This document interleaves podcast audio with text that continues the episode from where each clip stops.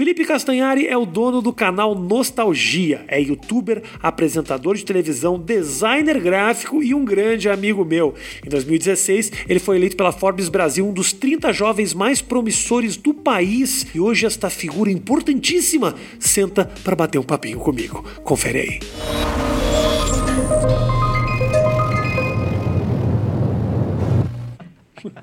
E aí, velho? E aí, Rafinha? Eu não faço a menor ideia sobre o que a gente vai falar, Nem eu.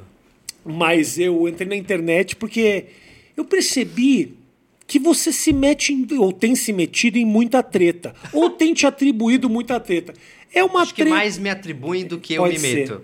Pode ser, tem isso, né? Às vezes você não se mete, mas teu nome tem que estar lá. Eu virei meio easy target de uns tempos pra Por cá. que, que você né? acha isso? Ah, porque eu, eu, eu cometi... Chega mais perto do microfone aqui. Porque-. Ah, sei lá, eu acho que eu cometi o erro de. De querer dar minha opinião. Isso é perigoso na internet. No que que você fala? Opinião indo em treta? Governo, ou- ah, cara, Governo. é, muita, muito do. é, eu nunca fui um cara que sofre hate. Isso foi uma coisa que eu tive que aprender. É, eu comecei em 2011 e até 2016, 17 eu nunca tinha tomado hate. Eu nunca, nunca é, vi pessoas tweetando ou falando mal de mim ou fazendo vídeos sobre mim. Isso nunca tinha acontecido. Porque meu conteúdo era muito. Era um conteúdo bonzinho. É um conteúdo bonzinho, eu tô falando da minha infância. Tipo, o cara vai me xingar porque eu tô falando bem do Mario Bros, do Sonic. não, é Ah, tipo. aqui- é time Luigi. Aqui Não a tem Tim- isso. É, não, era bem de boa. É, até mesmo quando eu comecei a fazer os documentários, tipo, do Albert Einstein, Michael Jackson, Queen, Chaplin, todos esses vídeos, eles, é, eles eram muito bacanas e as pessoas só elogiavam. Mas aí, tudo começou quando eu, comecei, quando eu fui fazer o primeiro vídeo sobre o Hitler. Meu primeiro vídeo de história. Que foi quando isso? 2016. Não, final de 2015, Tá. na verdade. É, e aí, na época, eu já lembro que já teve uma, uma galerinha meio tipo, ah, você fazia vídeo de nostalgia, agora quer falar de história, quem você pensa que é, sei lá o quê. Eu, tipo, "Eu não penso que eu sou porra nenhuma, eu, eu, só, eu só quero trazer esse conteúdo para um público que não teve acesso. É, é- é- é- essa é a minha motivação. E eu não, não, não me sinto historiador, não acho que eu sou, nunca falei que eu sou. Eu sou um apresentador e um diretor, eu tenho uma visão mais de, de entretenimento. E aí, é claro, conto com um historiador. Então, todos os vídeos de história começaram, com certeza, ter consultoria científica, con- consultoria histórica. É, eu era bem responsável com isso. Mas tem alguns temas, você deve imaginar. Não tem como você dar referência de absolutamente tudo Não dá. de uma hora Cara, e vinte. esse negócio das referências é uma, é uma coisa muito bizarra, porque até eu fazer o vídeo, eu fiz um vídeo sobre o fascismo, explicando o fascismo de uma forma mais simples. E ele é um vídeo mega neutro, porque ele é feito em cima do texto do Humberto Eco. Esse, esse vídeo não é. Uma, a gente não, não tirou conceitos. Que escreveu o nome da Rosa. Quero deixar bem claro o meu conhecimento aqui. Nome da Rosa. Humberto Eco. E a gente pegou o texto do Humberto Eco, que é um texto muito bacana e super respeitado que para dar características do fascismo. E a gente deu vários exemplos. E tem exemplo de fascismo na direita, na esquerda, tem em todos os lugares. Você tem características fascistas em governos de esquerda e de direita. Claro que normalmente mais nos de direita, óbvio. Mas você também tem governos autoritários com características fascistas, Fascistas de esquerda. é- Só que para uma, pra uma galera de esquerda, você não pode é, falar mesmo- mal do comunismo. Você não pode falar mal de comunismo para uma parte da esquerda. As pessoas ficam muito bravas. Você acha então que a. E a partir desse vídeo, Ah. começou essa coisa das referências. Porque os caras queriam. Quais, que referência você usou para definir o comunismo? Sendo que a parte do comunismo do vídeo era uma, um parênteses de 10 segundos para começar a falar de fascismo. O vídeo inteiro é sobre fascismo. Eu, dou um- eu falo sobre comunismo só pra, pra, pra comparar, pra dar um contexto. E é, e é mega rápido. Na verdade, você queria falar mal só da direita, mas falou, tem o que equilibrar. Você falou duas frases sobre a esquerda e se fudeu. Eu não queria falar mal da direita, eu, eu queria mostrar as características do fascismo. E eh, eh, meus vídeos não são, não tem uma agenda por trás. Mas então você acha que a rejeição da esquerda foi muito maior do que a rejeição. parte da esquerda. De parte, obviamente. Parte da, da extrema esquerda. Mas você acha que essa rejeição foi muito mais barulhenta do que a rejeição da direita, que a princípio é mais barulhenta? Sim, porque. A, a princípio é considerada Sim, mais porque, barulhenta. por exemplo, a direita usou o argumento pra me atacar. Uma hora que eu falo do vídeo que o fascismo ele usa muitas vezes a, a imagem do homem de bem, trabalhador, o homem de família, o, o trabalhador, sabe? Pra dizer que esse cara é, é moralmente superior e etc. Uhum. E excluindo várias outras, outras pessoas, outra parte da sociedade. E a galera tirou isso de contexto. Ah lá, o Castanhari falando, achando ruim o homem trabalhador, falando mal do. Caralho, velho, é sério que você, você coloca o tic-tac pra funcionar, velho. Tem um contexto que eu tô explicando. Mas aí- A galera da direita usou isso. A galera da esquerda não. A galera da esquerda me chamou de propagador de fake news.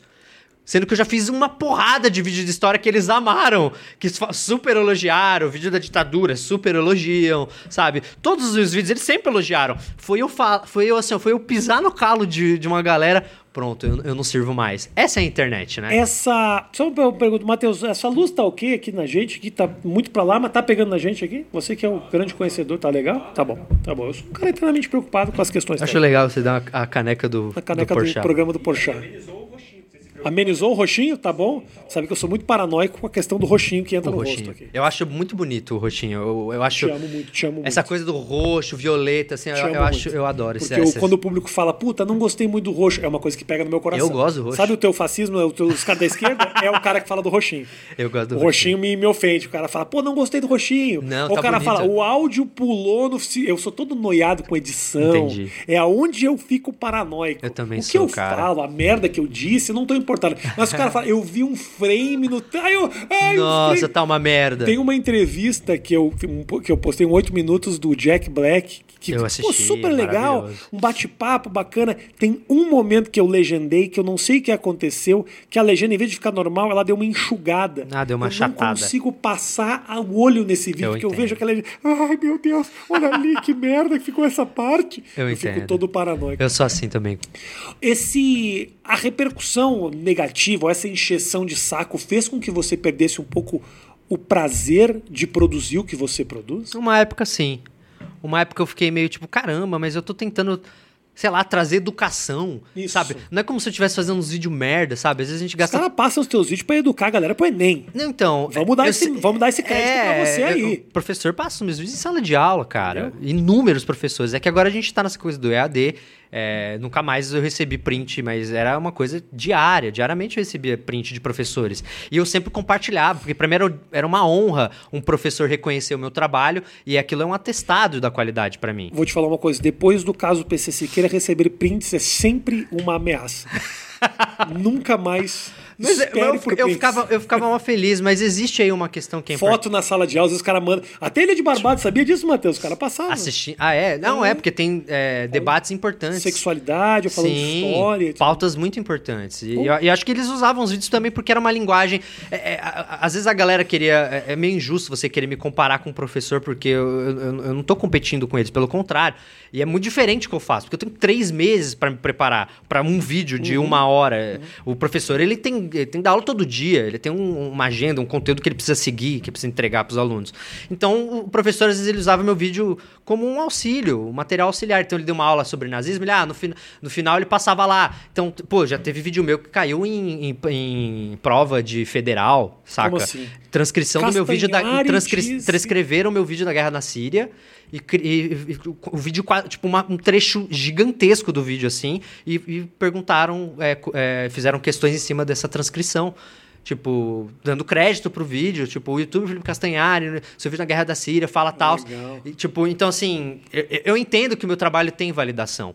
E existe essa questão, das vezes a gente dá muito. é, a gente dá muito valor pro Twitter, do que o Twitter diz.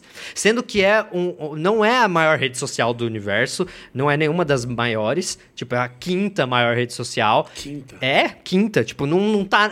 Acho que quinta, quarta, não tá no top 3 das maiores redes sociais. Tá. Então, tipo assim, e aí você vê ali mas- 10, 5 mil tweets de uma galera enchendo o saco, e, e aí você pega aquilo, É. e aquilo é a amostragem. que Aquela amostragem não significa nada, significa uma, uma, uma porcentagem de uma galera específica que tá enchendo o saco. Você consegue pensar isso de sã Hoje em consciência? dia. É. Eu, eu, eu, entendi, Porque- eu tive que entender isso. Porque, nossa, tem uma mosca. Tem uma mosca. Porque também assim, é aquilo que eu sempre falo. Tô fazendo um show, mil pessoas estão rindo. Tem um velho na plateia desgraçado que não tá, tá me olhando com uma cara desconfiada. É ali que eu miro. Me chateia, velho. Sim, porque você quer que todo É, mundo eu quero goste. que o cara, porra, Você, tô, você tô tá me, lá, é. tô me esgaçando Não, aqui eu também, você. eu também, mas eu percebi, eu, eu sempre tentei também, tipo, ser o mais neutro também possível em temas políticos, por exemplo, justamente porque eu falei assim, eu não vou, eu não, eu não quero influenciar as pessoas. Uhum. Eu quero eu quero dar as informações para elas tirarem as conclusões. Perfeito. Elas mesmas vão tirar Uhum. as próprias conclusões. Agora, como é que foi o teu pulo? Realmente, assim, eu nunca te perguntei isso, porque o canal é, chamava. Continua chamando Nostalgia? Sim. Porque era um canal. Nostalgia falava coisa dos anos 80. Eu me lembro que você fez um vídeo falando até da página do Rafinha, falando as Da coisas. do- internet, eu do fiz um sobre a da internet. Um vídeo super legal, contando um pouco do começo da produção de conteúdo na internet. Como é que você pula disso que era um canal saudosista num momento onde toda essa parada de anos 80 tava bombando muito? As pessoas compartilhando muito na internet coisas dos anos 90, Cansos- 80. É, as coisas antigas. Era uma época que a internet era muito do compartilhar coisas legais. Você lembra dessa Lembro, época? lembro. Era muito tipo, olha que coisa criativa, olha que vídeo legal. A internet era, era muito da hora, a internet antigamente. lá Tipo, acho que até 2016, 17 era muito assim, tipo, olha que legal, vamos fazer coisa, todo mundo tá fazendo. e aí Agora, depois olha, virou. é, Olha virou- que merda esse cara disse. É porque a a- as pessoas olharam a internet e enxergaram ali uma ferramenta com um grande potencial de influência negativa também. E as pessoas começaram a, a querer influenciar negativamente. Uhum. E o ódio, ele movimenta muito mais do que. mas é isso, essa influência negativa, ela é. O combustível disso é o ódio, né? Então. Mas eu sinto que, assim, eventualmente, eu sabia que os temas do meu, do meu canal iriam acabar. Eu Isso. Tô falando da minha infância. Minha Uhum. infância.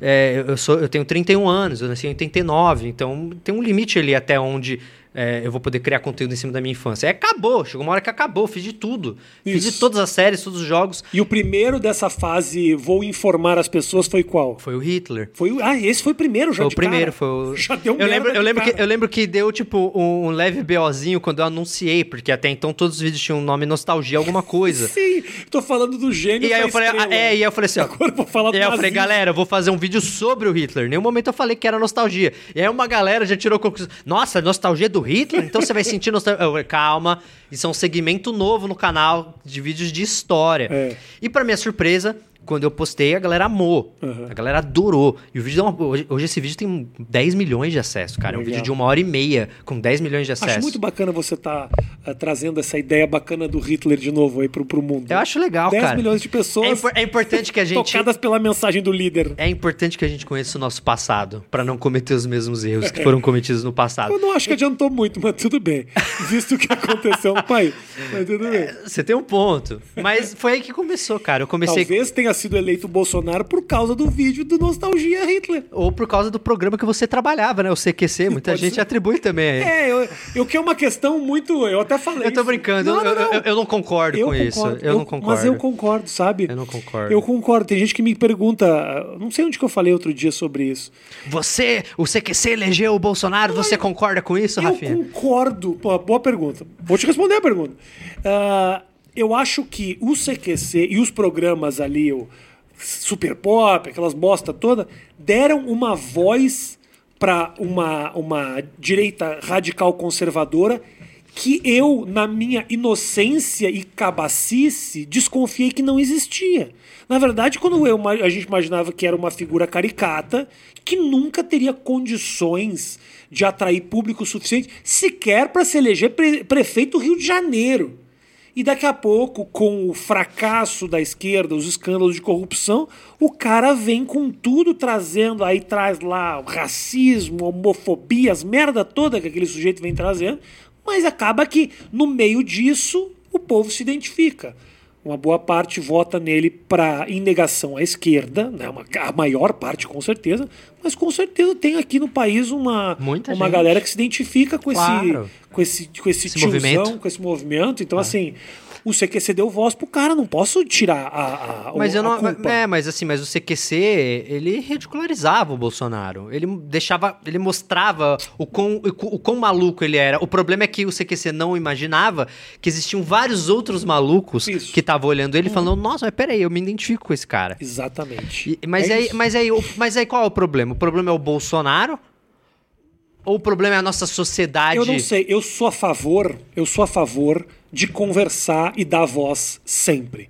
Tanto todo que aqui, mundo, eu também. No 8 minutos, aliás, é um, cré, é um crédito, o, o Matheus, que a gente não recebe. É o único lugar, talvez o Flow também agora, Flow assim, também. De, uma maneira, de uma maneira meio descompromissada, louco, assim mas assim, eu sempre trouxe, porra, trazia bolos e trazia Joyce, Joyce. Hasselman. Então, assim, eu ia do 8 ao 80. Eu acho é. bom conversar, eu acho claro. bom dar espaço. Se tem alguém que se identifica com isso, cara, faz parte da democracia. Você não pode controlar. Eu sou contra fechar esse discurso. Mas já fui muito acusado de dar voz para louco, entendeu? Só que eu acho Sim. que o problema do CQC não foi. O grande problema não foi ter dado voz ao Bolsonaro. Eu acho que o grande problema do CQC foi ter dado voz ao Rafinha Bastos. Isso eu acho que é o problema. Ah, cara, sei lá, eu acho que. Eu acho que eu... O problema não são os loucos, cara. O problema é que existem vários outros iguais ali, né? Tipo, como é que você consegue é, controlar esse tipo de coisa. Porque se você não der espaço, outra pessoa vai dar. Uhum. Hoje em dia, com a internet, não tem como controlar mais. Se você não dá, um outro vai dar. Ele vai ter. O Bolsonaro faz as lives dele no Facebook, no canal dele, mano. Ou seja. Ele tem ali o público dele, vai chegar, sabe? A informação que ele quer passar vai chegar no público dele. Então, se a gente tentar esconder. Acho que esse foi o problema. A gente foi tentando esconder essas figuras claro. e não falamos abertamente sobre elas e, e, o, e o, risco que elas traziam para a democracia e para a sociedade em si, porque a gente nunca esteve numa sociedade tão polarizada. E a polarização é uma merda, porque as pessoas não discutem mais, elas só brigam. Uhum. E quando você briga, você não chega em nenhuma solução. Então você está gastando um tempo que você poderia estar tá usando para achar uma solução para um problema que todos nós temos e você está gastando esse tempo brigando, uhum. brigando sobre o problema. Botando lenha no Botando negócio. lenha e discutindo sobre o problema, mas não buscando uma solução para esse problema. Mas eu acho também, eu vejo por um, de uma outra forma, eu acho que falar sobre esses problemas é muito legal estar tá tratando desses temas. Antigamente a gente sequer discutia eles. E é importante que tenha gente das, dos dois espectros, dos dois espectros debatendo, porque antigamente os problemas eram jogados para debaixo do tapete. Hoje tem pautas importantes sendo trazidas à tona. O, os partidos como o PSOL, partidos de esquerda, começam a ter uma certa voz, então a gente começa a discutir assuntos como Pô, olha onde o bolo, olha onde o bolo chegou, cara. É, é. Boulos, eu acho tipo... importante, eu não, não, não, eu não, não votaria, porque eu acho que eu, talvez esteja muito radical e me preocupa um pouco, mas acho do mas caralho. Você acha o, bolo, o Boulos radical? Eu acho Ele que é radical alguns... em que sentido? Ah, eu, eu tenho um pouco de medo de, de dele... controle. Não controle... é desse dele invadir a tua casa, não, né? Não, não, não. Mas assim, relação com a imprensa, não sei como é que pode funcionar. Sério? Tem alguns receios. Relação que... com a imprensa? É, por exemplo, eu entrevistei a Luciana Genro um tempo atrás que me falava, acho que a gente tem que. Uh, o monopólio tem que acabar e a Globo precisa calar a boca. Então eu prefiro. Eu prefiro, Sério? eu prefiro o Bolsonaro calando a boca, mandando ah, a Globo se fuder, uhum. que é uma dos poucos créditos que eu dou pro sujeito. Jura? Do que um certo controle. Mas você não acha perigoso? Tipo, quando... Eu acho que a Globo merece ouvir um pouquinho. Nunca ouviu. Sempre mandou mas eu, país. Mas eu acho que. Eu acho sabe, só... sabe o que eu acho? O único problema que eu acho é quando ele manda a Globo calar a boca e se alia ao Record e à SBT que estão do lado dele. Manda todo mundo se fuder na imprensa ou não manda, mas só o fato da Globo engolir, como o Brizola fez há muitos anos atrás, me dá um gostinho bacana, porque eu quero que o Boninho vá pra puta que pariu, assim, no fundo do coração. Ah, eu não tenho questão, tipo, não preciso puxar o saco da Globo de Porque nenhuma forma. Porque você quer ir pro Big Brother, eu, Castanhari. Eu já tá fui, claro eu já fui chamado. Saiu, saiu, no Treta News isso. Eu já fui chamado, eu fui chamado pro Big Brother que bombou e não aceitei. Né, o do o que, o que a Thelminha ganhou. E um arrependimento que... Nenhum, nenhum arrependimento. Que, que eu não seu coração. Imagina. Você me ligou chorando uma vez. Tá, tirando esse dia. Imagina, eu sei que eu ia, ia ser péssimo para mim. Por quê? Porque eu não, sei se eu ia conseguir conviver com aquelas pessoas. Eu, eu, tenho um gênio forte, cara.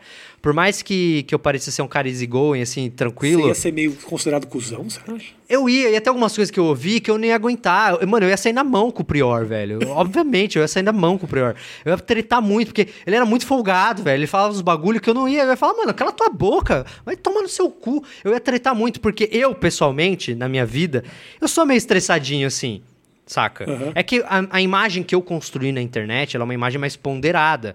E, e, eu acho que existem diferenças entre a minha imagem na internet, eu como apresentador, eu na Netflix, esse, esse é um. E, minha, e, eu pessoalmente, eu Castanhari, eu tenho minhas opiniões, eu tenho minhas coisas, eu tenho minha, minha singularidade. Então eu sou uma pessoa, um indivíduo com os meus trejeitos, com os meus defeitos, com, com os meus problemas.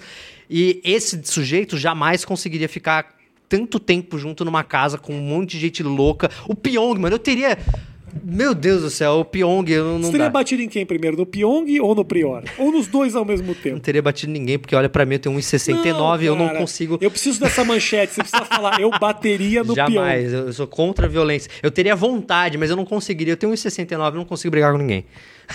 Perdemos a manchete, Matheus. Perdeu, perdeu. Perdemos. Quase foi. Bateria no Pyong.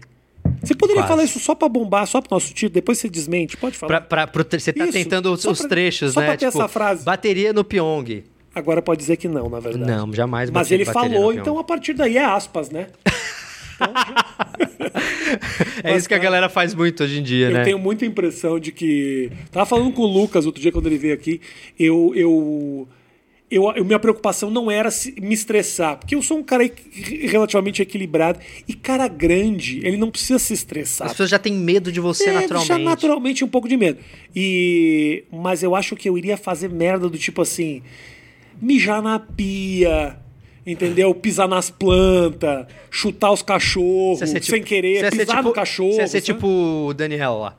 Lembra do cabeludão lá que, É, e ti- tipo isso, que, era- faz- que- que fazia tudo derrubava, errado. derrubava uns Sempre bully. estaleca, estaleca, negócio, estaleca. eu ia fazer esse cara que tá cagando. Eu- tipo, eu também ia ser um pouco esse cara. Fazenda, eu ia deixar os boi morrer, sabe? Eu ia pisar no rabo do porco. Nossa, eu já fazenda, eu jamais. Eu sou zero, eu sou total cidade. Imagina morar no meio da fazenda. Não, não sou esse bro. cara também, não. Eu sou muito dependente de tecnologia. Sou muito confortável com a tecnologia. Gosto muito dela. Ar-condicionado, a grande invenção da humanidade. Eu odeio ar-condicionado. Não, Castanha. Me faz mal. Eu fico doente. Como que você vai gostar de algo que te faz doente? Porque você deve ter desvio de deixa septo. doente. Você deve ter Eu tenho, sabia. eu tenho. Isso aí, isso aí, é isso. O cara sofre Eu, mesmo. é- é- eu e a Nívia, a gente não gosta de ar-condicionado. A gente deu sorte nessa, Não? nessa parte. É? É.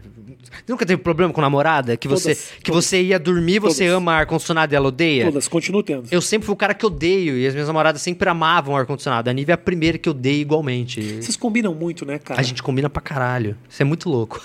Coisa, né? A gente- mas a gente já sabia disso, porque gente é amigo há muito tempo. Sabia né? disso, inclusive, enquanto ela tava namorando, né, cara? Deixar claro isso aqui. Que você viu que eram duas pessoas iguais, envenen... Claro! envenenaram. A gente era cu- ame- Envenenaram a janta do Bruno Suter. Imagina, que é isso. Quando a- Botaram. Não fala cian- bagulho, não faz um bagulho desse, Rafinha. Para, para com isso. Que as pessoas, as pessoas Eu compram. A gente já falou mil vezes sobre esse, esse assunto, mas é bom deixar claro, né? Quando, quando se eu, quando eu, falar, já quando- não, eu quero. Que você já deu a deixa, agora eu preciso explicar. Mas eu sei que é um negócio Você natural. sabe, as pessoas não sabem. Ok, então fala, desculpa, tem razão. Eu não quero te, te comprometer. Já me comprometeu, Rafinha. não, eu Agora tenho- eu tô triste. Que isso? É que Imagina. tem uma punheta, entendeu? Que o homem tem de achar que a mulher pertence ao sujeito pro uma- resto uma da vida. bobagem, Eu uma tinha essa bobagem. cabeça quando eu morava em Porto Alegre, sabia, cara? Claro, você morava em Porto Alegre. É, é isso, é isso mesmo. O lugar Não, tô brincando, Porto Mas é Alegre. verdade, assim, eu amo o meu povo, mas a gente é machistão e tal. É, um Tanto povo que a mais pi- conserva- A conservador. piada toda de gaúcho viado é porque gaúcho... Porque eles odeiam se chamar de viado. Imagina. E aí é a coisa do apelido que pega com quem odeia. Tipo, qual o problema ser viado? Não tem nenhum problema ser Entendeu? gay. Mas, nenhum. Mas é que nem apelido, é isso. Falou, desagradou, É. então, então eu pensava muito isso. Ah, a mulher que namorou com o meu amigo, pra mim. Olha que bobagem. Olha que, olha que besteira. Você, bobagem. você tem uma história com uma Bobagem, pessoa bobagem. e você, você não quer que nenhum amigo seu tenha mais alguma coisa. Eu nunca tive problema. tipo, Eu já namorei pessoas públicas. Eu namorei a Paty, saca? Em nenhum momento. A Paty já ficou com pessoas que eu conheço, amigos até meu. E dane-se a vida dela, cara. Ela vai ter que ficar marcada pro resto da vida é, é, por ter sido a namorada do Castanhari. Que bobagem! Assim como a Nive não tem que ficar marcada por ter sido. Sabe? É, é, é tudo, é tudo uma bobagem que as pessoas é, levantam essa, essa pauta porque elas querem atacar alguém. Mas independente disso, em algum momento essa história te chateou? Ou Claro, chateou a ela? Claro que chateou. Ninguém gosta de, de, tipo, de em algum momento alguém virar e falar, tipo, que eu sou talarico. Peraí, cara. Existe uma, existe uma, uma história que você não, você não faz a menor ideia do, do, do que aconteceu, saca? E, e é o que eu falei, eu sou amigo da Nive desde 2014. E a gente era amigo. Eu conheci a Nive antes de conhecer o Bruno. Eu, eu, tipo assim, eu conheci o Bruno do Hermes e Renato, mas pessoalmente eu era amigo da Nive, a gente conversava, ela, ela assistia o meu canal, sabe? E eu conversava com ela, pô, imagina, inicialmente quando ela veio falar comigo, uma menina linda daquele jeito, lógico que você vai dar uma atenção.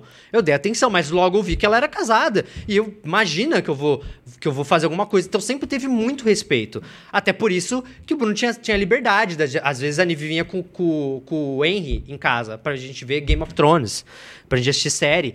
Nunca me deu meio mole, mas sabe meio mole? Aquele, aquele que você fala, será que aquilo foi um mole? Mas nunca me deu mas nem metade do mole. Porque era muito claro que ela era casada, ela tem um relacionamento dela. Na época, numa época eu até tinha um É uma merda isso tudo acontecer na frente do público, sabe? É, Você cara, porque, muito a- porque. Deve ser duro pra Não, mas naquela época eu não tinha nenhum problema, porque eu também. eu- na época eu tava solteiro e, e a gente nu- nunca aconteceu nada entre a gente, então não tinha nem o que falar, a gente só era amigo e, e o Henry tava sempre junto com a gente também, então tá tudo certo. Mas aí a gente ficou um ano meio que sem se falar. Tipo, não, a gente brigou nem nada. Tipo, ela só começou a trabalhar pra caramba, ela viajava todo final de semana. Eu também comecei a fazer minha série, e aí a gente deu uma afastada. E nisso, ela- o relacionamento dela acabou, e ela ficou tipo um ano solteira, praticamente. Não é- relacionamento não acaba do dia pra noite, você sabe muito bem. Existe um período pro negócio se desgastando. Ah, eu já acabo, eu já tô namorando 15 dias depois. É, então. eu sou assim. E, e- eu não consigo ficar sozinho. e eu não, e um- não é legal, eu também não consigo. Eu, eu, também gosto de namoro, namorar. Eu gosto de namorar, eu, me apaixono também. pelas pessoas. Eu também. Eu, eu, eu sinto que eu preciso ter alguém também do meu lado pra me, pra me ajudar a sossegar. Não faço muita merda também. É, eu também. Eu- é, é legal ter alguém pra ajudar a focar nos meus trabalhos e no final de semana estar com aquela pessoa. Então, a, a- a gente era amigo, a gente sempre soube que a gente tinha várias coisas em comum. Passaram, passou um ano aí que ela terminou. A gente foi pra Floripa passar o ano novo junto. E aí rolou. E tudo certo.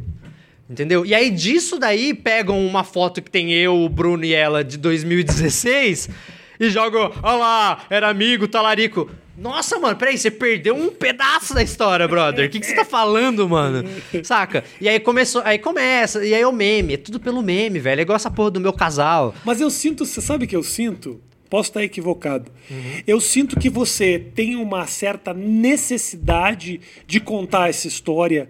Eh, Eu sinto, porque eu não gosto de ser Tanto que eu não tava nem como- disposto, eu não tava nem disposto, não, claro, vamos falar do que a gente quiser, obviamente. Mas eu falei, puta, nem vou tocar nisso, porque é um negócio que ele já falou pra caralho, eu sei como é a história, eu já te conheço há muito tempo, a gente já conversou sobre isso. Falei, tem por que expor isso mais, mas eu sinto que é uma vontade tua de deixar claro. É porque eventualmente tem alguém que cai num meme desse e não sabe a história. E aí que- fica achando que eu sou coisa que eu não sou. E eu acho que você quer muito preservar ela. Isso é um gesto muito legal. Não, e é importante pra Mais ela. do que você de talarico, eu acho Não, que você tá é- é preocupado impor- com é- ela não. de trair o cara. Não, e até o, preservar o Bruno também, né? De tipo, que numa dessa vem a gente falar que ele é corno, sei lá o quê, sendo que, peraí, o cara tava namorando já quando, quando a gente ficou.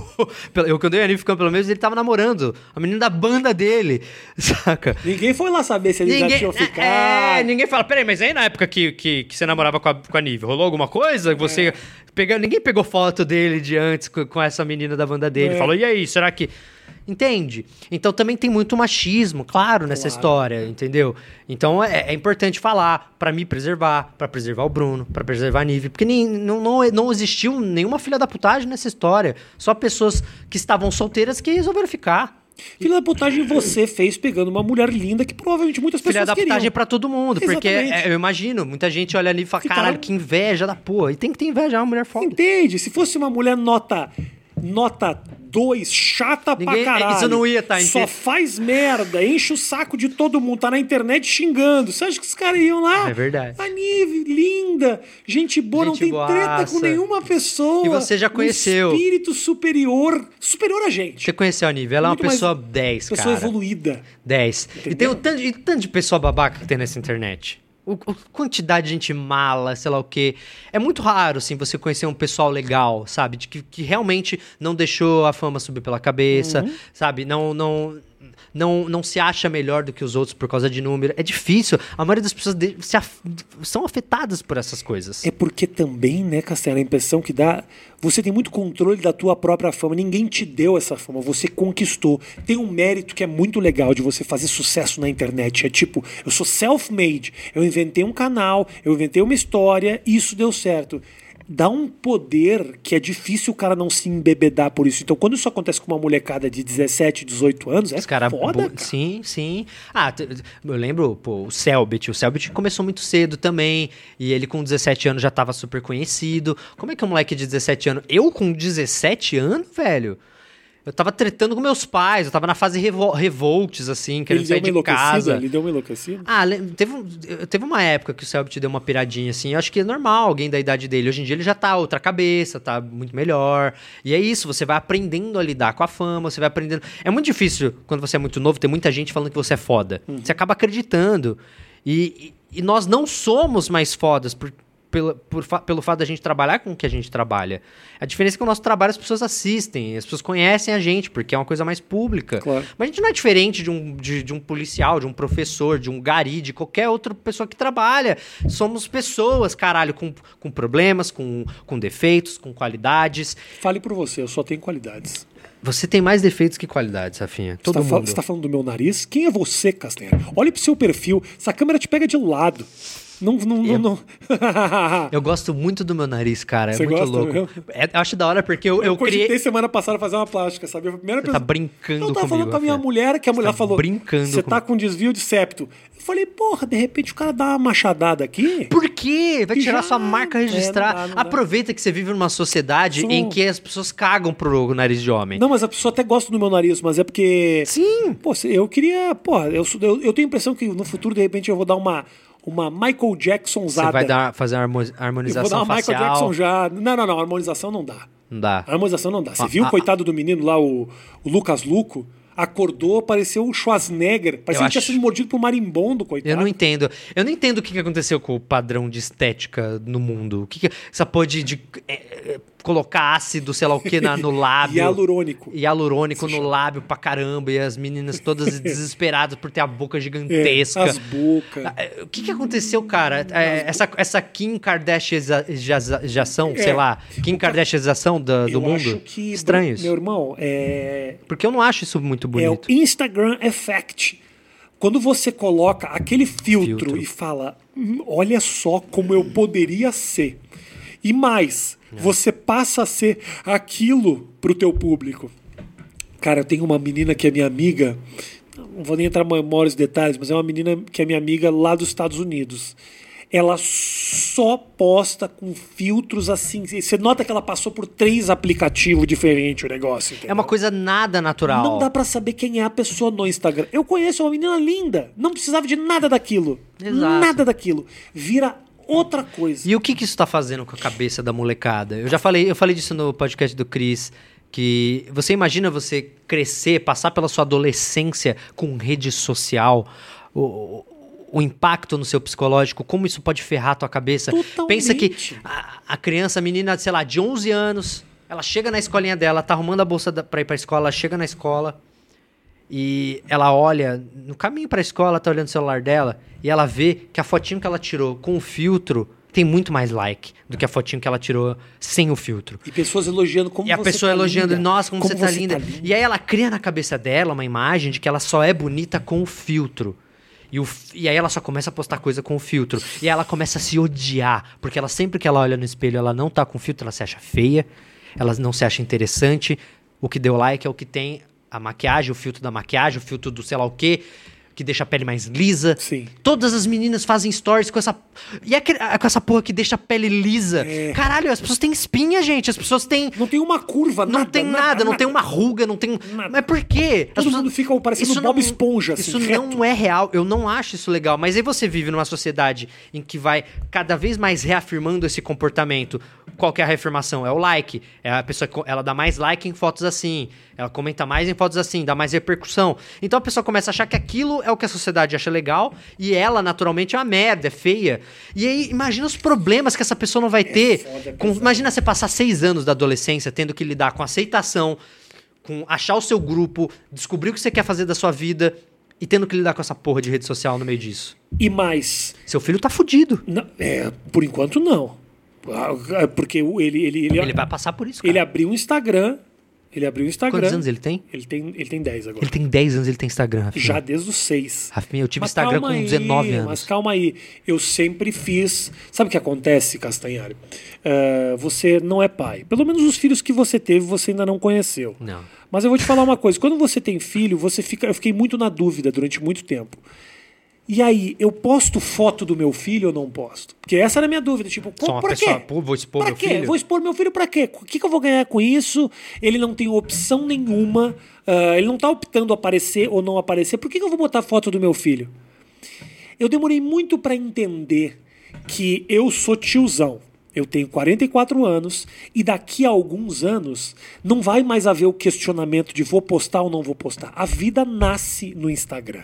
Eu fiquei com muito medo do meu filho olhar pra trás, ver todos os meus amigos que não são famosos postando fotos com seus filhos, E achar com a memória você- na internet, falando: pô, papai, todo mundo postou, todo mundo mostrava, por que, que você não mostrava? Eu falei. Aí eu comecei a fazer na medida certa. Aí meu filho um dia começou a querer entrar nas redes sociais. Meu filho, ele tem um canal no Instagram que ele posta game todo dia. Ah, ele já Mas posta. aí é jogo, ele não aparece, ele não gosta de ligar a câmera, ele gosta do universo dos jogos. Tem um monte de gente que tá fazendo isso. Não tá invadindo a privacidade dele, porque não mostra nada da vida nem nada. Ele gosta dos youtubers, quer imitar. Eu falei, pô, não tem problema. Mas o Instagram, por exemplo, já dei dois passos atrás, quando eu percebi que ele falou: Olha, pai, essa foto aqui o pessoal gostou muito. Na hora que ele falou isso, eu encerrei o negócio do Instagram, porque aí eu fiquei com medo.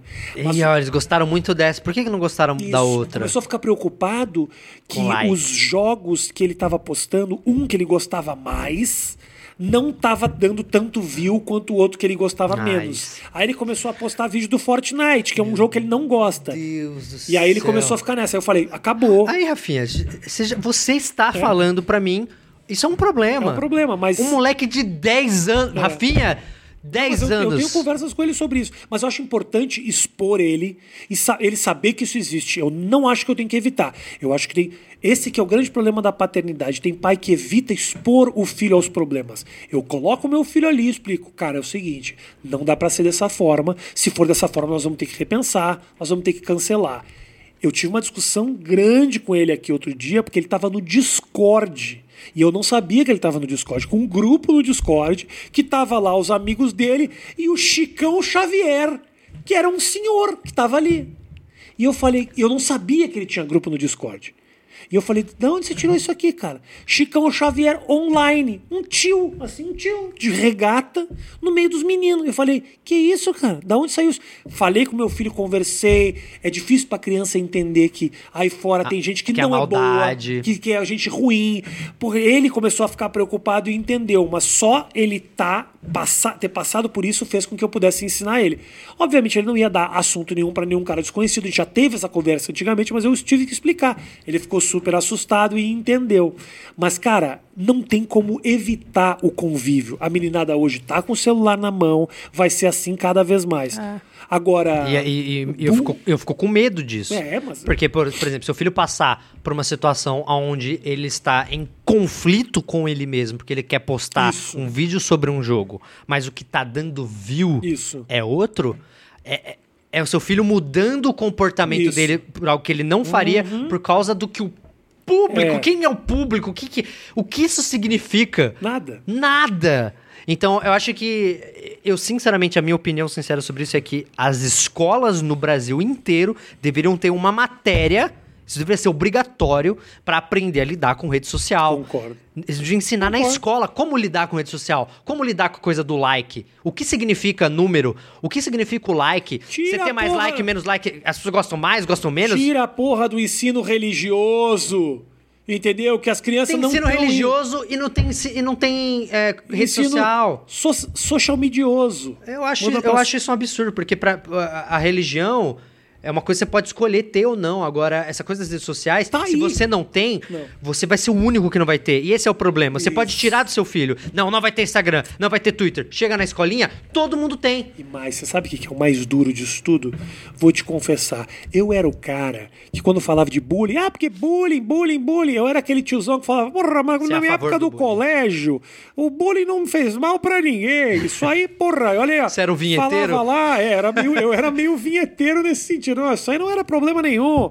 Isso aí botava a criança nos eixos. Eu era meio esse papo aí. Até que eu comecei a trabalhar naquele programa A Liga e eu fiz uma matéria sobre bullying e eu comecei a entender, cara, O o, quão cruel pode ser esse bullying. Porque antigamente eu me lembro que eu tinha medo de um moleque de brigar com o moleque, entendeu? Eu tinha um moleque lá que depois acabou brigando e ficou amigo depois.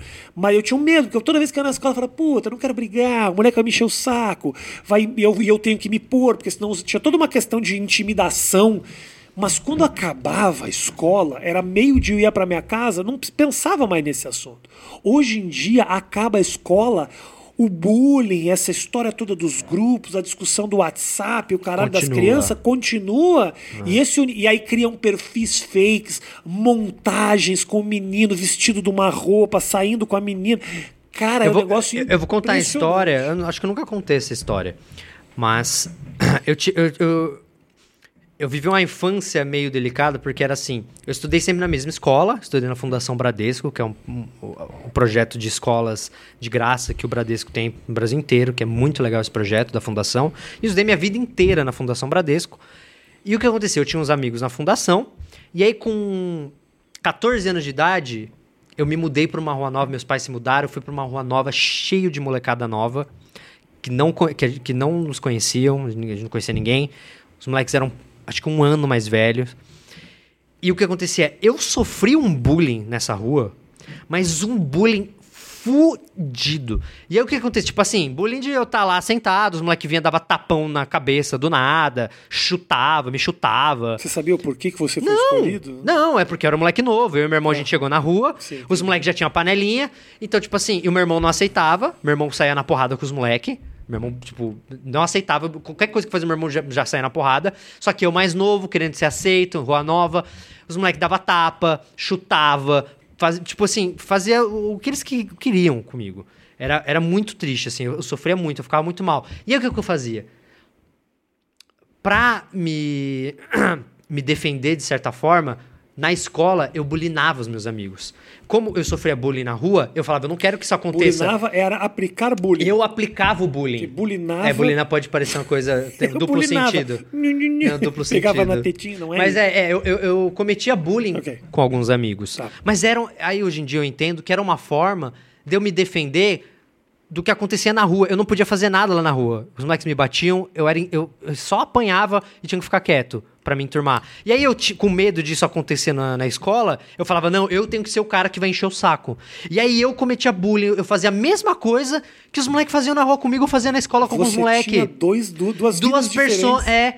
E, e aí, e aí eu percebi muito cedo o que, eu- o que tava acontecendo. Tipo, aí quando eu, eu lembro disso, como se fosse ontem, no primeiro ano do colegial, quando eu tava no primeiro ano, eu saquei tudo que eu tava fazendo, o que tava acontecendo, os paralelos de, de eu sofrer bullying na rua. E aí na rua foi melhorando, mas era assim, era o nível de algum amigo da minha escola ir em casa pra jogar videogame, os moleques ficavam do lado de fora gritando viadinho. Imagina seis moleques na rua, do lado de fora, gritando viadinho, e eu com meu amigo em casa jogando videogame, mega constrangido, e o moleque, tipo, o moleque não entendia o que tava acontecendo. Por que eles, é, é aqui? Eles estão usando a gente? Eu, não, não, não, é o moleque, é o vizinho aqui.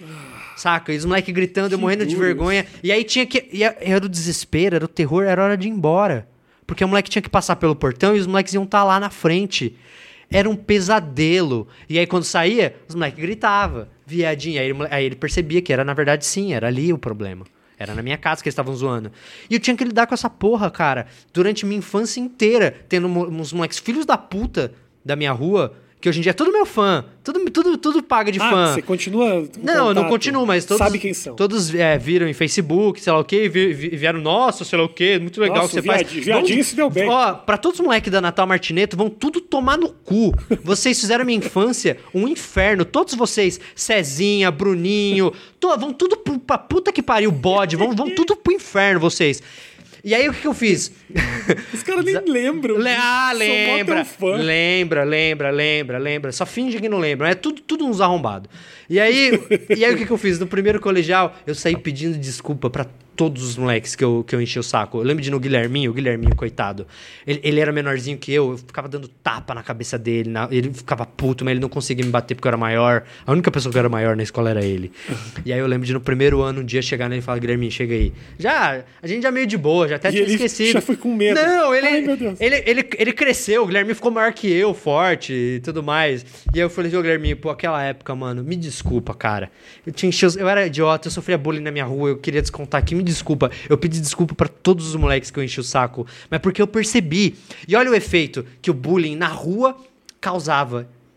Eu bulinava, bulinava eu, cometia bullying na escola por causa disso, pra me proteger. Quando virou isso? Quando que acabou essa história? Quando que acabou de parar de te encher o saco? Você fez? Ah, quando que não, eu me mudei, quando eu me mudei. Nossa, você se eu me mudou, mudei, a caralho. gente se mudou. Chegou uma hora que a gente se mudou, tipo assim, foi crescendo. Mas mudou um pouco por não, causa não, disso? Não, não, foi mudando porque foi crescendo, sabe? Criança é uma coisa des- desgraçada. Criança é foda, é cruel. Então, os moleques foram meio crescendo, o pessoal começou a trabalhar, aí não tinha mais tempo tanto de ficar tanto na rua, aí vai trabalhar, vai mudando, chega uma hora que até eles esquecem. Eu tenho muito medo que isso aconteça com meu filho, sabia, cara? Pá, isso é uma coisa que me cortaria pode, o pode- coração. Pode acontecer, cara. Me cortaria o coração. Eu vi uma. Tinha um, um menino que meu filho não gostava na escola. Não gostava, não gostava, era um menino chato, chato, não vou com a cara. O menino enche o saco de todo mundo, tá sempre querendo brigar, sempre querendo brigar. Aí eu falei, porra, o que que acontece? O que que transforma? O que que faz uma criança virar dessa, ficar dessa forma? Aí um dia a minha ex-mulher teve a brilhante ideia de convidar a turma da, da sala de aula inteira para aniversário. Meu filho, quando descobriu, ficou puto, ficou com medo que o moleque fosse. Porque falou: o moleque vai ir, eu vai ser uma gosto. bosta, o moleque vai encher o saco de todo mundo. Dito e feito. O terceiro moleque a chegar no aniversário Peraí. era um moleque chato. E o moleque, a princípio, no aniversário, tava se dando muito bem com todo mundo. Aí chega o pai dele. E aí se explica toda a conduta isolada do moleque. Porque quando, quando é bullying em grupo, às vezes é peer pressure, assim, né? Os amigos ficam enchendo o saco. Ele, pra não ser o trouxa, tem Ele que zoar também. também Mas o menino tava muito isolado no bullying. E o pai era um imbecil. Mas um imbecil sem tamanho. Falava uma merda após a outra. O negócio... Primeiro que chegou... Estava eu e uma amiga minha conversando. Aí ele veio me comentar, ah, tudo bom? E aí as meninas do colégio vieram vieram me cumprimentar o menininho, né? Falando, oi, fulano, você quer, você quer. Aí ele vira pra nós, pra mim e pra minha amiga, tipo assim, isso aí é... Isso aí é, vai, isso aí é comer a mulherada. Isso aí, isso aí vai ver que isso aí não vai ter. As namoradas, as mulheres adoram ele. Outro dia eu comprei pra ele uma, uma Hiluxinha pequena, uma Hiluxinha dessas de, de, de que o menininho dirige, né? Bugzinho. Aí passou na rua, as meninas tudo vieram. Mulher tudo igual, qualquer idade, elas são a mesma coisa. Nossa. Olha os papos do cara. Aí depois os moleques foram jogar bola. E aí, no meio da brincadeira, lá do jogar bola, tinha um moleque que era mais gordo, que no jogo abraçou ele. Abraçou ele. E aí o pai gritava: Ei, para de abraçar meu filho, seu moleque viado. tá e ainda vira pros pais. ainda você vira- tá brincando Ainda vira pros aconteceu. pais e fala assim: Porra, cara, o cara é gordo e também é viado. Escolhe um dos dois, pô. Não pode ser gordo e viado. Você tá brincando que ele falou isso. Pai do moleque. É lógico, mas é, eu acho Tá que. vendo? Aí é, isso é educação. Mas, mas eu acho que é, é- é óbvio, assim, sabe? Quanto mais problemático a sua vida na, na sua casa com seus pais, mais bugado você vai ser. Tem um efeito direto na tua personalidade. É claro que também tem o oposto, por exemplo. é, você pode ter irmãos que foram criados pelo mesmo pai e um deles é tantando a cabeça. Sim. Tem isso também. Tem coisa da personalidade. acontece. Mas é claro, muito é pela criação e os valores que. o- Olha os valores que o pai dele tá ensinando. Que mulher não vale porra nenhuma, que mulher só se interessa por, por Uhum. Homem coisas. Uhum. mato- materiais, de que pra você conquistar uma mulher você tem que ter bens materiais, você não precisa ser uma pessoa legal. Uhum. É, é lógico que esse moleque vai crescer imbecil da cabeça. É Óbvio. função dos pais ensinar o certo e errado. Inevitavelmente a criança vai escolher. Porque ela escolhe. É. Eu, De vez em quando meu filho escolhe os negócios que eu falo, brother, não é por aí não. Ele fala, ah, por quê? Eu explico. Inevitavelmente ele vai lá e escolhe fazer o certo. Agora, tem gente má e tem moleque ruim também. Tem, tem. Tem moleque Tem as, sangue ruim. tem as crianças que nascem com um capeta no corpo, Os cara. moleque que pega os gatos e, esfrega, e, arra- e Cara, arranca a cabeça. Quando eu era mais novo, um moleque da, dessa, sabe essa rua aí que eu falei? Um moleque dessa rua, ele matou um gato na minha frente quando era criança. Isso é psicopatia, brother. Ele matou porque ele falou que, o, que ele tinha raiva de gatos porque um gato tinha comido o passarinho dele. Ele tinha um passarinho. Já tá errado ter passarinho. Eu já achei errado. Você tem passarinho na sua casa. Tá errado. Eu, eu- eu não acho tá- certo você ter. Você nasce com, é, um bicho nasceu com asa, você põe numa jaula, velho. Vai, vai tomar no cu. A minha mãe tinha passarinho. Eu, eu nunca mais. Eu, briga, eu, a gente- eu e meu irmão a gente brigou com a minha mãe. Não brigou, mas a gente falou: mãe, para de ter passarinho. Que coisa cruel. Não, não, É. não incentiva esse mercado. Cruel pra caramba. De um... E aí eu- ele tinha um passarinho que ele gostava e um gato um dia comeu. E aí todo gato que ele vê, ele mata. E agora você imagina, eu, eu tinha acho que 14 anos, tinha acabado de mudar pra rua lá. O cara matou o gato chutando o gato. Na tua frente? Na minha frente, cara. Ele chutou o gato, esmagou, pisou na cabeça do gato. Na minha frente, velho. Você imagina. o- Isso é maldade. isso é maldade. Não, isso é. é- Maldade, é. Ele devia ter uns 16 anos. O moleque devia ter uns 17 anos. Ele matou o gato a chute. Tipo, eu hoje com 30, eu ia olhar isso, eu ia ficar horrorizado. É capaz de eu espancar o moleque. Se ele se o moleque faz isso na minha frente hoje em dia, eu espanco o moleque. Eu não mato, mas eu Meu filho espanco. outro dia empurrou a cachorra com o pé, tomou uma comida de rabo, me empurrou, tipo, sai, sai, sai. Não, não, pode- não machuca bichinho, cara. É, é, é, pra mim, uma das maiores crueldades que tem é quem machuca bicho, cara. No tema Não Machuca Bichinho, eu queria tocar no assunto Felipe Neto. Porque, eu vou te falar, eu vou te falar, é uma, é, um- é, um, é uma, é uma montanha russa de emoções a sua relação com o Felipe Neto. Ah, hoje em dia não mais. Então, porque começou É. lá atrás assim. Muito pá. Felipe, quando eu lembro perfeitamente no momento que você teve o problema com nostalgia. A minha história com o Felipe Neto. Não começou ali? Não, minha- você é, foi. A minha história com o Felipe foi assim: ele viu o vídeo do Chaves que eu fiz. Uhum. Eu já segui ele no Twitter. Ele, ele e o PC eram os primeiros. Então todo, todo mundo que ia fazer vídeo pra internet seguiu os caras porque eles foram os primeiros. Uhum.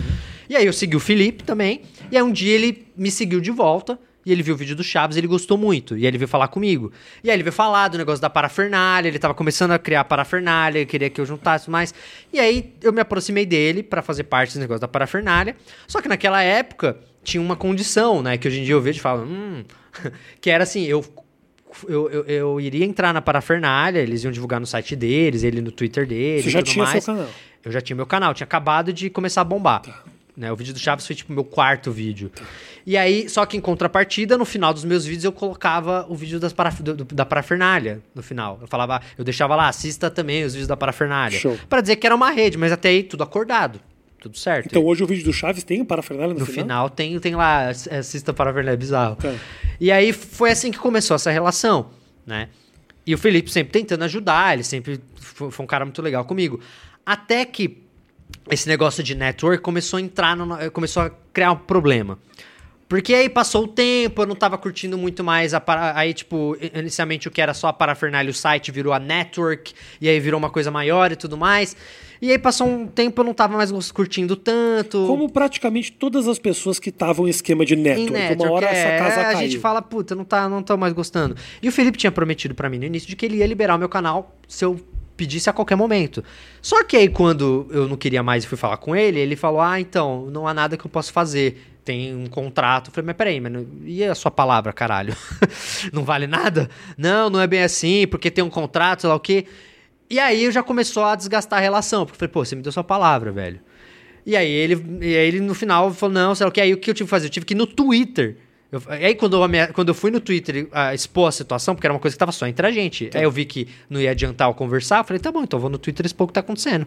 E aí quando eu, quando eu expus, vários outros canais estavam tentando sair, vieram atrás de mim e falaram, é, a gente também tá tentando sair, sei lá o quê. Eram que canais? Você lembra na época? Não, lembro. Não lembro mais. Tá. Mas aí, aí o Felipe, não, não, tudo bem. Quando, quando ele viu que eu fui pro Twitter lá, ele, não, não, não, vamos tirar seu canal, sei lá o quê.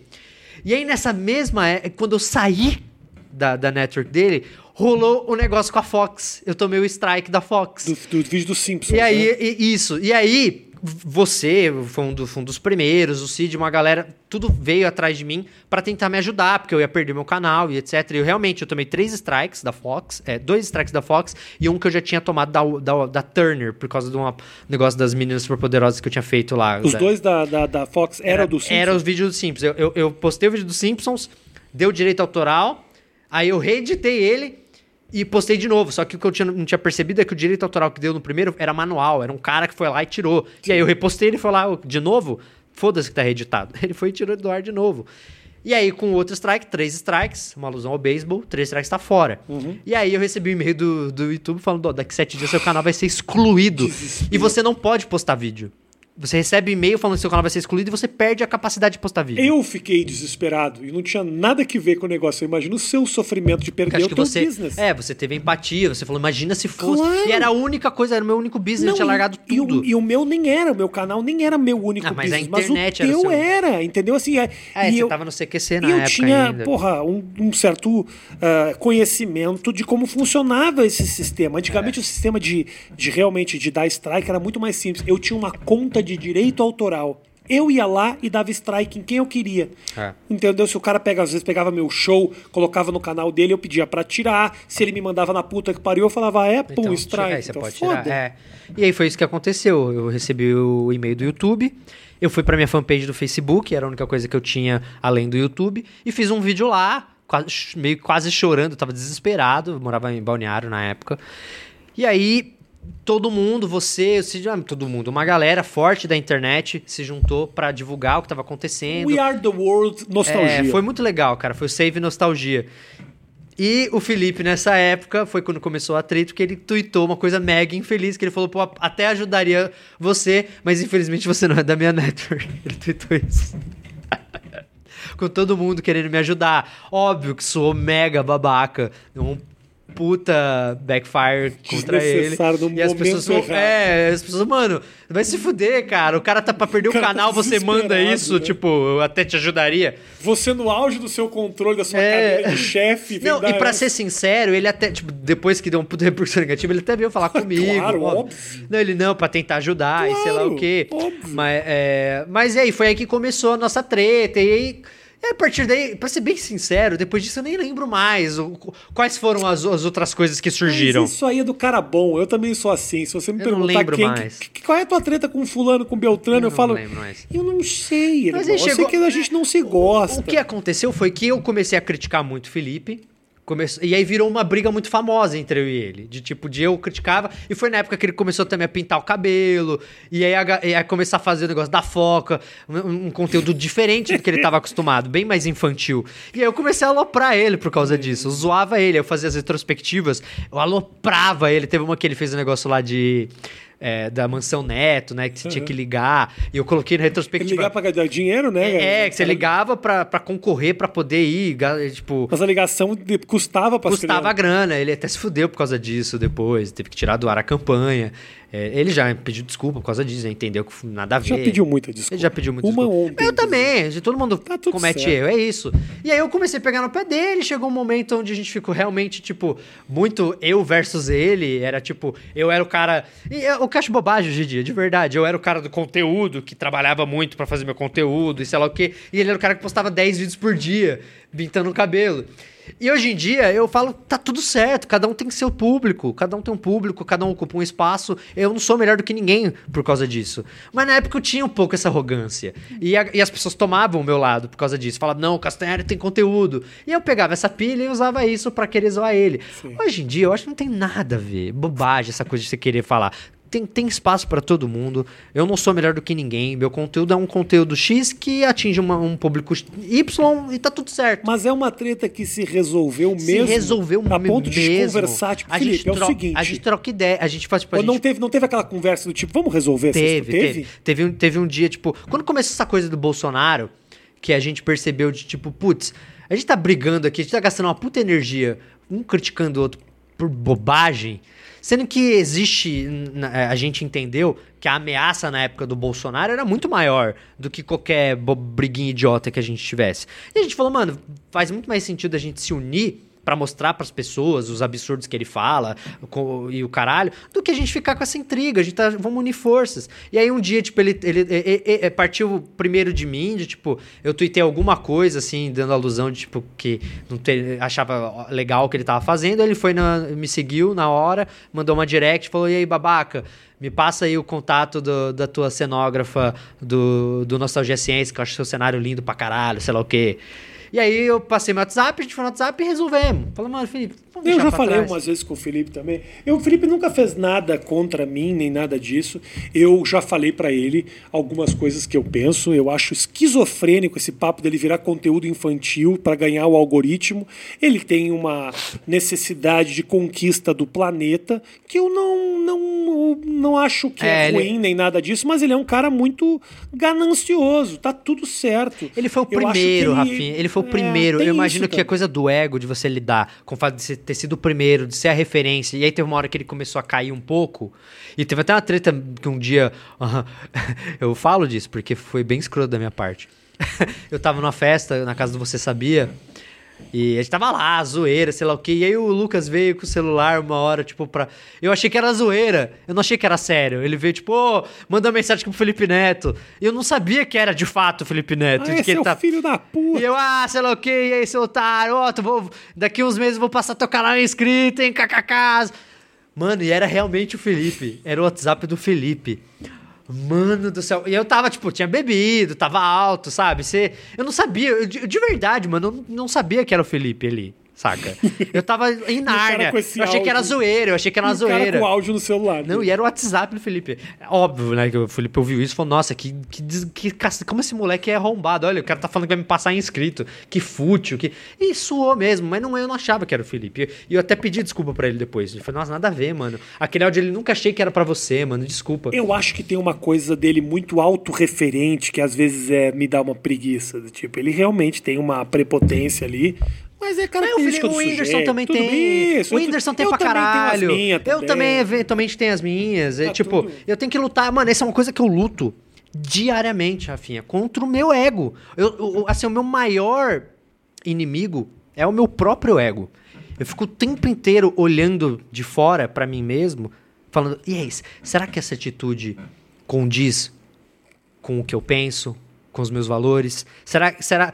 E eu sou mega reflexivo. Eu, te- eu tô o tempo inteiro observando as minhas atitudes, principalmente como eu, sou, como eu falei, eu não era um cara que sou acostumado a ser criticado, as pessoas sempre gostaram muito do meu conteúdo, e aí quando começou uma onda de eu virar meio alvo, desde a época de Nando Moura e tudo mais, que começou a fazer mil vídeos me criticando e tudo mais, um monte de besteira, e aí eu fui aprendendo a lidar com essa coisa da crítica e olhar, mas peraí, será que existe algum fundamento ali? Não do Nando Moura, não, mas eventualmente uma galera criticava, falava, deixa eu olhar pra isso aqui, será que não, não tem algo ali? Não faz sentido. Não faz sentido. Tentei não me minar demais, tipo, ah, quem critica me odeia. Não, calma. E, e eu acho que é, é isso que eu aprendi. A, a entender que existem coisas que não, que eu não tenho que dar atenção, que é, é puro bullshit. Como, por exemplo, aquela história de querer levantar o debate de você precisa ser cientista ou historiador para fazer um conteúdo.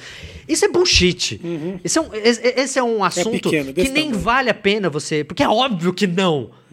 Sabe? A gente tá, a gente tá é, descendo tanto o nível do debate pra ir querer falar de "Oh, você precisa ser cientista? Pô, é óbvio que não. Não vamos baixar o debate nesse nível, pra, sabe? Não vamos voltar tantas casas. Não precisa, sabe? É óbvio que não. Vamos debater outra coisa. Não conseguem olhar pra você como um cara que ajudou a popularizar esse tipo de discussão. E popularizar, muitas vezes, é uma maneira simples de falar sem conhecimentos técnicos muito avançados. E a internet claro. te dá essa Não, e eu possibilidade. só consigo que por causa essa- disso. É que nem essa punheta de que o cara vai lá e levanta o braço e fala assim: gente, se você quer crescer o bíceps, faz isso aqui. Aí os caras querem saber se ele tem mestrado em educação física, se ele foi formado pela Universidade do Arnold Schwarzenegger, o caralho. O cara só quer falar que ele ficou forte Ele tá- comendo, é. comendo avocado e tomando whey, sabe? Não, é, a diferença é que, assim, o que eu faço muitas vezes é. Eu preciso ter responsabilidade. Porque eu tô, eu tô passando um conteúdo que as pessoas usam pra estudar.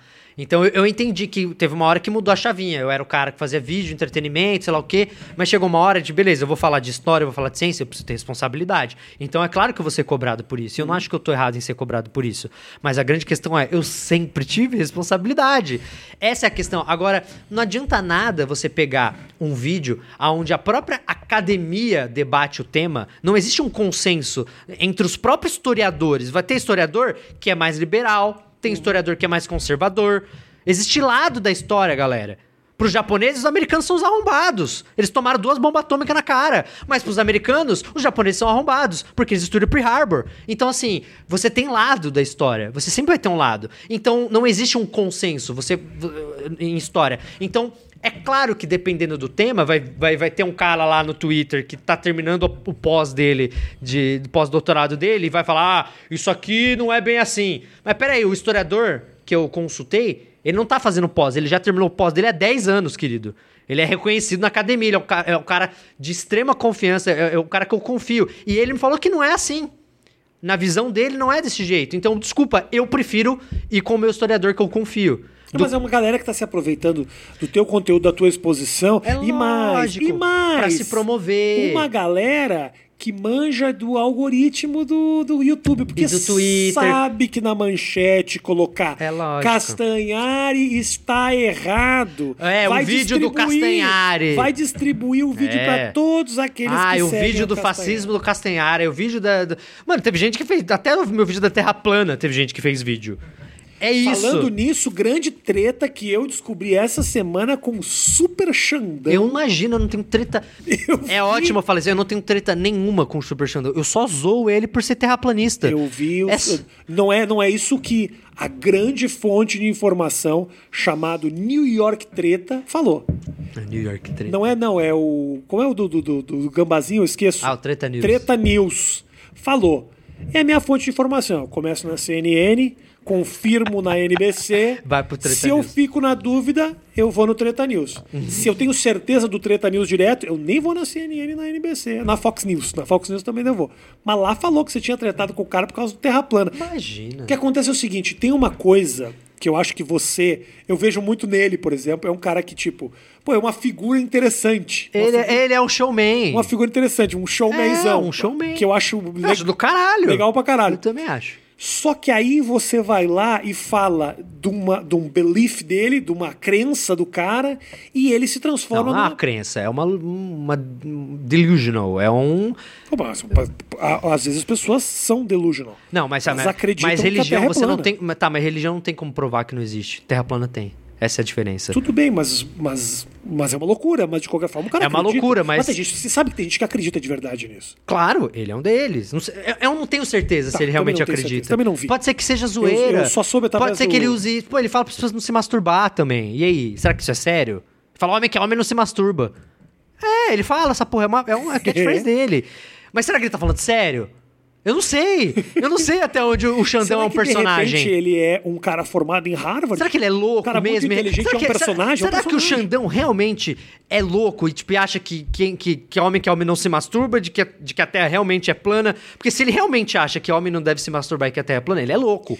Eu acho Mas- que é um ator chamado Alexandre Eu dos também, Santos, que é meme. trabalhou de coadjuvante em uma série de novelas da Globo, ninguém reconheceu. Ele meteu o shape e agora inventou o Super A gente tem que entender que na internet, ele po- por exemplo, eu não sei, eu não conheço a história do Xandão, mas pode ser que ele tenha ficado um ano sendo normal, tentando fazer o bagulho dele dar certo, e não rolou. E aí, no- na primeira live que ele, que ele criou o personagem do terraplanismo, do, do, não, não se masturba, bombou. E aí ele falou: Caraca, eu acho que esse, é esse personagem que eu preciso explorar. Pode ser que tenha sido isso. E na internet, 90% das pessoas que estão na internet que criam os personagens é por causa disso, é porque é o personagem que ela viu que deu certo. Então existe a chance de Super Xandão ser uma farsa. Não é nenhuma farsa, Existe. um personagem. E é um personagem que funciona pro público dele, que entretém as pessoas e se entretém, está funcionando. Legal. Agora, existe um, aí existe uma- um problema, pra, ao meu ver, quando ele, quando ele começa, quando as pessoas começam a, de fato, é, acreditar no que ele tá falando. Quando ele fala com propriedade, tipo,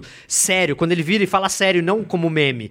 Porque quando ele tá lá, não, a terra é plana, sei lá o que, me mostra as Entendi. fotos, sei lá o que. Beleza, é meme. Agora, quando ele vira. Não, galera, a Terra é, é- não, é, não é que ela é plana, ela tem a forma de uma pizza e sei lá o que, e começa a elaborar sobre isso. Isso nem É, acho. é- é um discurso anti-ciência que pode trazer várias outras coisas juntos. É um discurso de ob- obscurantismo. Porque daqui a pouco esse mesmo cara tá indo publicamente dizer que tem que se masturbar 12 vezes por dia.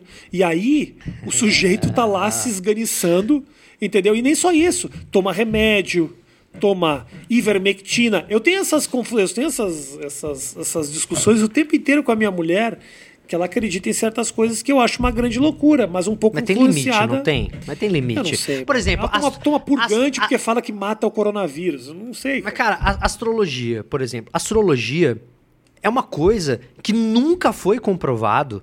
Pelo contrário, já provaram que não é o verdade. Super Xandão me falou que é verdade.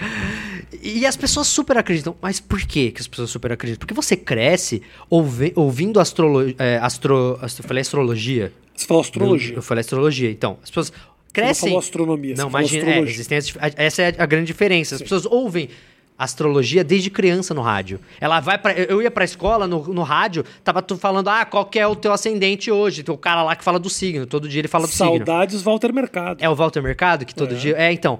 E você cresce com uma parada tão normalizada na cultura, onde todo mundo fala, que você não para nenhum momento pra contestar, mas peraí. Será que o fato desse cara ter nascido dia 28 de julho tem realmente a ver com, é, com a questão dele ser um babaca? Até porque pra mim a grande questão com a astrologia, a astrologia pra mim, ela só traz uma série de preconceitos em cima das pessoas sem considerar uma série de outras coisas. Ela justifica qualquer coisa. Ele matou, a, é, matou a mulher porque é de peixes. É né? de Ele peixe. Como é, como é que você pode dizer que alguém é insistente ou não, que alguém tem uma personalidade ou não, baseado no dia em que ela nasceu, pelo alinhamento dos planetas, e não pela educação que ela teve, pelo ambiente que ela cresceu, pelos amigos que ela teve, por todo o contexto da Então vida Você quer dela. me dizer que eu, para assim, ó, por exemplo, se Sagitário é um bom signo, eu vou. Tem pessoas que se. Eu, eu tava conversando Se, plane- com- se planejam pra ter Sim, filhos. Minha mulher tava me falando isso. É, pessoas que se claro, planejam pra ter um filho de Sagitário. E já foi provado, Rafinha, de que a gravidade desses planetas não tem efeito nenhum na gente aqui. Você, agora, na minha frente, ainda mais por ter dois metros de altura, É. você, você exerce mais efeito gravitacional em cima de mim do que Júpiter, que é o maior, o maior planeta do sistema solar. Por quê? Porque Júpiter tá longe para um caralho. Verdade. E você tá aqui perto. Tudo tem gravidade. Tudo tem gravidade. Esse copo tem gravidade. Eu tenho gravidade. Tudo. O que, o que define a gravidade é a massa. É, é- entendeu? Do- do- É, é a massa, é o que eu expliquei no episódio da viagem no tempo, né? Na verdade, não é só, não é só a massa, é a densidade que, que define. Quanto mais denso, mais gravidade. Então. O negócio tá tão longe, por, mais que seja gigantesco, mega denso, ele tá tão longe que a gravidade dele não tem efeito na nossa vida. E, ainda, e aí as pessoas usam isso, falam, não, mas é um efeito que a gente não sabe, que a gente não tem como entender, como estudar. Ah, mas é fácil, né, caralho? Isso é uma coisa que não tem como medir, não tem como estudar, não tem como observar. É, pode inventar qualquer coisa. Então foda-se! É, foda-se! Então, tipo assim, é, é bizarro, porque é, é uma coisa que eu luto, porque eu sou muito. O cara que eu começo a ouvir gente falar de, de astrologia. Assim, me, me, me dá uma coisa, assim, eu, eu preciso me controlar pra Sabe ficar o que é isso? quieto. Sabe o que é isso? O chato, eu sou o Não, chato. isso aí é, é peixes. Você é de peixes. Por causa disso. É, e não é, e, é, e esse que é engraçado, eu já conversei com várias pessoas, até galera que faz mapa astral, e eu falo, tá, descobre meu signo aí. Qual é o meu signo? Nunca acertaram. Nunca. Nunca. E olha que o cara tem uma chance em 12 pra, pra acertar. e ele nu- nunca E ele acertaram. tá achando que vai Nunca. saber E já como- fiz, não, e tem estudo, tem vários, vários livros de pessoas Que que, fizeram que é estudos, que falam, não, peraí, vamos, vamos ver se esse negócio faz sentido. Pegava cara que faz mapa astral Nunca faz. e tentava descobrir, nunca acertavam, nunca fazia sentido. Alguém que chutasse descobriria mais. Então, tipo assim, não- não- é que é uma coisa que se misturou tanto na nossa cultura e as pessoas acreditam. E eu não quero, e eu já parei de falar sobre isso, Mas porque as- eu não quero ser o chato. Eu sempre sou o chato do rolê quando chega no assunto astrologia. Porque eu falo, não, astronomia é, uma, é ciência, Uhum. astrologia é pseudociência. Mas as pessoas precisam acreditar em formas simples. E a astrologia a é simples. Sou de Sagitário, sou, bo- bem-humorado. Sou... de Aquário, tenho gênio forte. É Sou- muito é- simples. É, simples. E, e as pessoas usam, né? Eu faço reconhecimento de padrão pra. Ela, ela escuta 10 coisas do signo dela. Nove não fazem sentido. Mas aquela uma que fez, ela. Ah lá!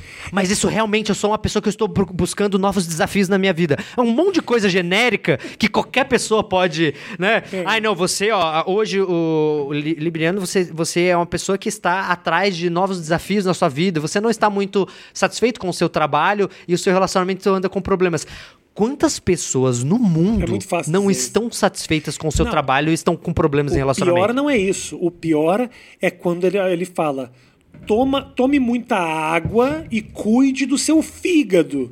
E aí você fala, nossa. Realmente, eu tô bebendo, então acho que eu preciso realmente. E aí a pessoa bebe água e aí não tem problema no fígado E e, é- passa a achar que é porque foi indicado pela astrologia. Afinha, esse é o falso reconhecimento de padrões. O- um amigo meu, ele fez uma. A tese dele de mestrado foi em cima da história da religião. E ele foi atrás para descobrir qual que era o primeiro Deus, foi o Luiz. e- o primeiro deus registrado na história, né? O, o que, que as pessoas têm de registro dos primeiros deuses? O que, que era o primeiro deus? Aí ele descobriu o que, que foi. Ele foi atrás e o registro que ele achou na pesquisa dele foi que o primeiro deus era um vulcão. Sabe por quê? Era um vulcão. Porque as pessoas idolatravam o vulcão, saía fumaça ali, nossa, o vulcão. Aí um belo dia esse vulcão entrou em erupção e matou metade do vilarejo. Metade do vilarejo morreu por causa do vulcão.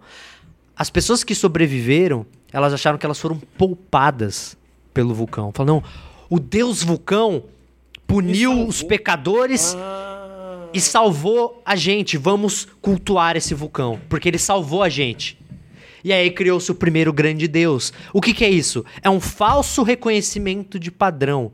Assim como a gente também é muito bom em reconhecer padrões, a gente também é muito bom em achar que a gente está reconhecendo algum padrão. E sendo que assim, é, é o quê? É falta de conhecimento. Naquela época as pessoas não sabiam o que fazia um vulcão entrar em erupção. Não sabia que existiam placas tectônicas, magma embaixo. Não- não- eles não, não sabiam disso. Então, ela vai lá, opa, se matou ele e não me matou, eu só posso ter sido poupado. Ele deve gostar muito de mim, esse vulcão. Nossa, então ele é foda, meu Deus, pô, você me salvou, você me poupou. Tá vendo? Então, assim, isso diz muito sobre como a religião e, e essas crenças evoluíram dentro da gente. É, tem existe uma função social também nelas, de, de unificação social, de fazer as pessoas acreditar. O, ser humano ele coopera muito mais fácil se você tem várias pessoas acreditando numa coisa só. E isso em vários sentidos. Você só consegue ju- juntar 60 mil pessoas num estádio de futebol, isso está no livro do Sapiens, do, Hara, do Harari. O, Ha- Ha- Ha- o Ival Harari. Acho que é isso o nome dele, o Ival Harari. Ele fala que você só consegue juntar 60 seres humanos, 60 mil seres humanos num estádio, porque todos eles acreditam na ficção do futebol. Aquilo ali não, é- não, não existe nada concreto da natureza aconte- acontecendo ali para reunir aquelas pessoas. Todas elas acreditam em regras partilhadas. Se, se uma ali não conhece a regra do futebol, ela já não vai entender porra nenhuma que tá acontecendo ali. Então todas precisam acreditar em regras inventadas, imaginadas, Sim. para conseguirem cooperar, para estarem todos ali naquele lugar ao mesmo tempo, torcendo por um objetivo. Tudo isso é imaginado, são regras imaginadas. O futebol não existe de verdade. O futebol é uma coisa criada pelo ser humano. Só uma bola que passa. É, uma bola que passa numa rede, a gente comemora e a gente cria sentimento com aquilo, mas é tudo imaginado. assim como as leis são imaginadas. Assim como toda a ordem social que, que, que rege a nossa sociedade, ela é imaginada. Você tira um pauzinho, e no livro ele dá o exemplo da Peugeot. As pessoas acreditam, sabe o quê? Em, em alma gêmea. Como se alguém tivesse ali esperando para ser As pessoas encontrado. acreditam em destino. E eu não acredito em destino, porque, ao meu ver, aí é minha opinião, se existir destino, eu não tenho livre-arbítrio. Não dá pra existir livre-arbítrio e destino junto, no mesmo mundo. Porque se, a- se as coisas vão acontecer como elas têm que acontecer, não existe absolutamente nada que você possa fazer pra mudar aquilo. E eu discordo. E eu tenho uma visão triste da vida.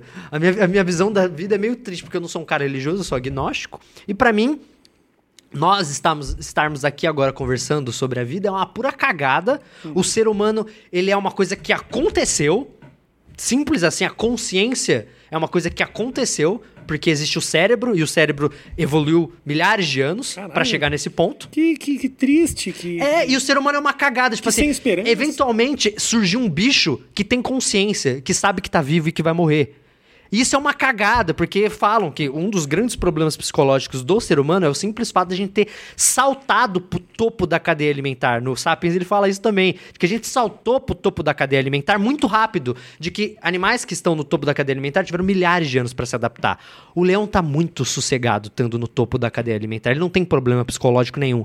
Agora, a gente 15 mil anos atrás, a gente tava caçador-coletor fugindo de predador, dominando o fogo. E aí do nada vem o fogo, vem a agricultura, pá, subimos. E agora a gente tá no topo. Nenhuma criatura é, consegue bater de frente com Chupa leão. leão, urso, qualquer coisa. Então, ele, ele fala no livro, o Ival, que a gente sub- subiu tão rápido nesse patamar de que isso cria várias questões psicológicas de que se a gente realmente pertence a esse lugar. E você já parou para pensar que talvez tudo isso seja muito simples e o mais surpreendente de, de toda essa construção, a maior surpresa é que quem escreveu isso foi um cara chamado Uival. O Ival Harari. Olha que nunca pensaria que sairia nada além de uma entrega do iFood de um cara chamado Ival. Eu acho que ele é israelense. Ah, bom. Eu acho que ele é israelense, se Tá. eu não me engano. Ele não é brasileiro, não. Pra gente finalizar o nosso excelente papo, que eu espero que se repita muitas vezes, você estava falando da questão da busca, que você é um cara que não acredita, que é um cara cético. Eu sou mega e isso cético. to- torna a tua vida mais Triste. cinza. Triste, é verdade. É triste, É. porque eu não acho que tem Eu propósito. gostaria de acreditar também. Eu, não sou acho um que tem propósito. O que que cético você demais. acredita? Eu sou um cara cético demais. Eu não acredito em Deus. Por que, acredito que nós está morre, aqui? tudo fica preto. Eu, eu, eu- eu Acho que acredito tudo fica preto. na mesma coisa. Nem fica preto, eu não vou sem saber. Como se.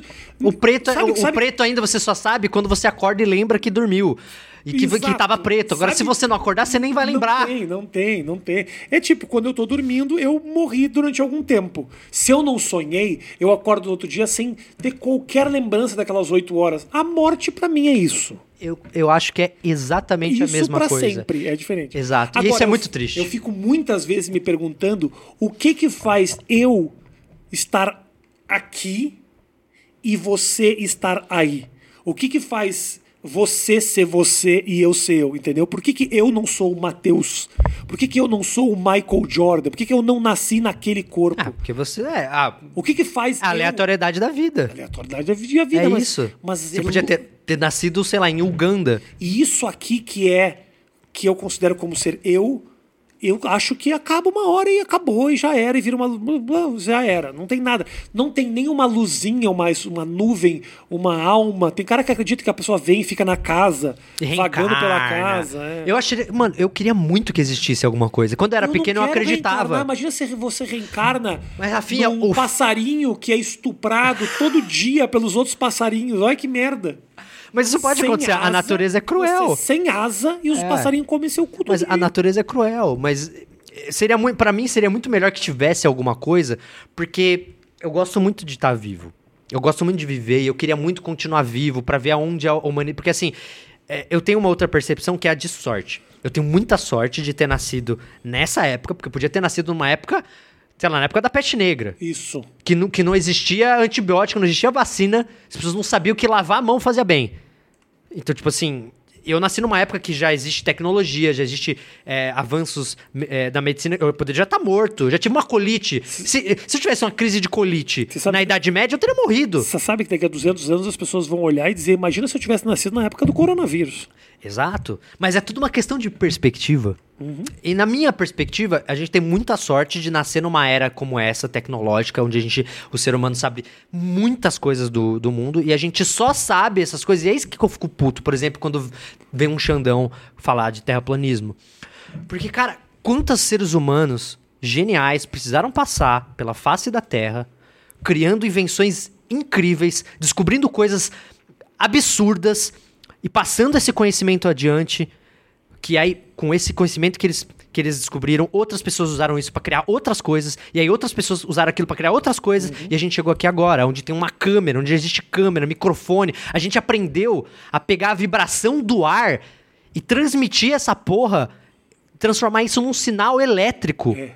A gente aprendeu isso, cara. Isso. E eu, pessoas- eu paguei 300 reais. e as pessoas já nascem sabendo que esse microfone existe, nem entende como ele funciona. E, e é aquela coisa do take for granted, tipo, não dá valor Sim. a isso. Ah, mas Ao- eu dou, eu dou. Eu dou muito Eu valor. dou muito, eu dou muito. Mas o Eu- Xandão não. O Xandão não. Porque o Porra, Xandão, você eu é tenho foda, certeza que o Xandão usa, usa GPS pra ir no rolê dele. E Xandão, desculpa, Xandão, você não poderia estar usando GPS, porque se você acredita que a Terra é plana, o, a- o sistema todo de GPS não faz sentido na Terra plana, porque ele precisa de gravidade de uma Terra esférica para os satélites funcionarem. E sem satélite você não tem GPS. Eu vou promover nesse canal o debate Felipe Castanhari e Super Xandão. Eu adoraria trocar uma ideia com o Xandão, porque eu acho ele um showman, eu acho do caralho o que ele faz. Eu só acho muito zoado ele ficar divulgando coisa de terraplanismo, que é muito discurso anti-ciência. Isso eu não acho legal. Mas não tenho nada contra ele pessoalmente. Adoraria trocar uma ideia com ele. Deixa eu só pra gente. Pra finalizar. Não, no negócio lá que eu ia te falar. Porque você me, me dá essa história aí de que não acredita em nada, mas ao mesmo tempo eu soube da sua incursão. Incursão? Existe essa palavra? Na COI. Na, na coexiste. Que foi o que destruiu o teu, o teu relacionamento. Você deve ter muito que era- ódio. Que era. Fala a verdade. Não, não. eu- Deixa eu explicar para as pessoas que não sabem o que está acontecendo aqui. Eu não posso dizer isso porque é muita prepotência da minha parte dizer que o que Não era uma foi- seita, eu lembro do seu stand-up lá, você falou que foi a seita. Claro que é uma seita, brother.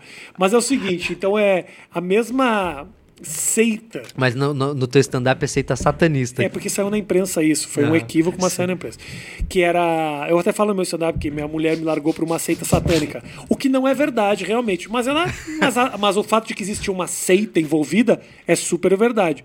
Que é a tal da Coexiste, que nada mais é do que uma, uma, uma escola de autoconhecimento ou qualquer coisa do gênero que existe aqui na Lapa, aqui em São Paulo, aonde jovens bonitos e também o Castanhari é, se re- Abre aí, que é, que é o. Rodrigo.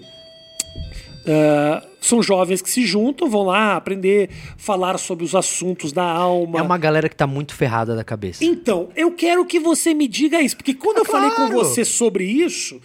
Não, ah, mas eu, eu lembro de ter a esse- mesma opinião naquela época. É que Você- né, você tava numa época terminando o seu relacionamento, você tava muito puto com, com essa situação. puto, eu lembro disso. Não, a parada é a seguinte. A Que não é a única, aliás, essa coisa existe, existem outras aqui, pró-vida, essas coisas todas, que são esses lugares, Cara, a Coi, cursos que é meio cientologia, meio. Não, não é cientologia. não é, não é cientologia. Cientologia, Não é, não é, sim. não é, não é. Só não tem um, aquele negocinho que mede, o resto é tudo não igual. é, cara. Mas, mas eu vou te falar. Eu achei muito legal, cara, um monte de coisa que eu aprendi da Coi. Porque uma coisa legal que tinha na Coi, que eles faziam, era de você parar pra entender de onde vem a- as suas vontades. E, e- os seus pensamentos pré-concebidos. Uhum. Isso era muito legal. Ele fazia um, um, um- um exercício de reflexão, de você tá. Você, existe, acontece uma situação.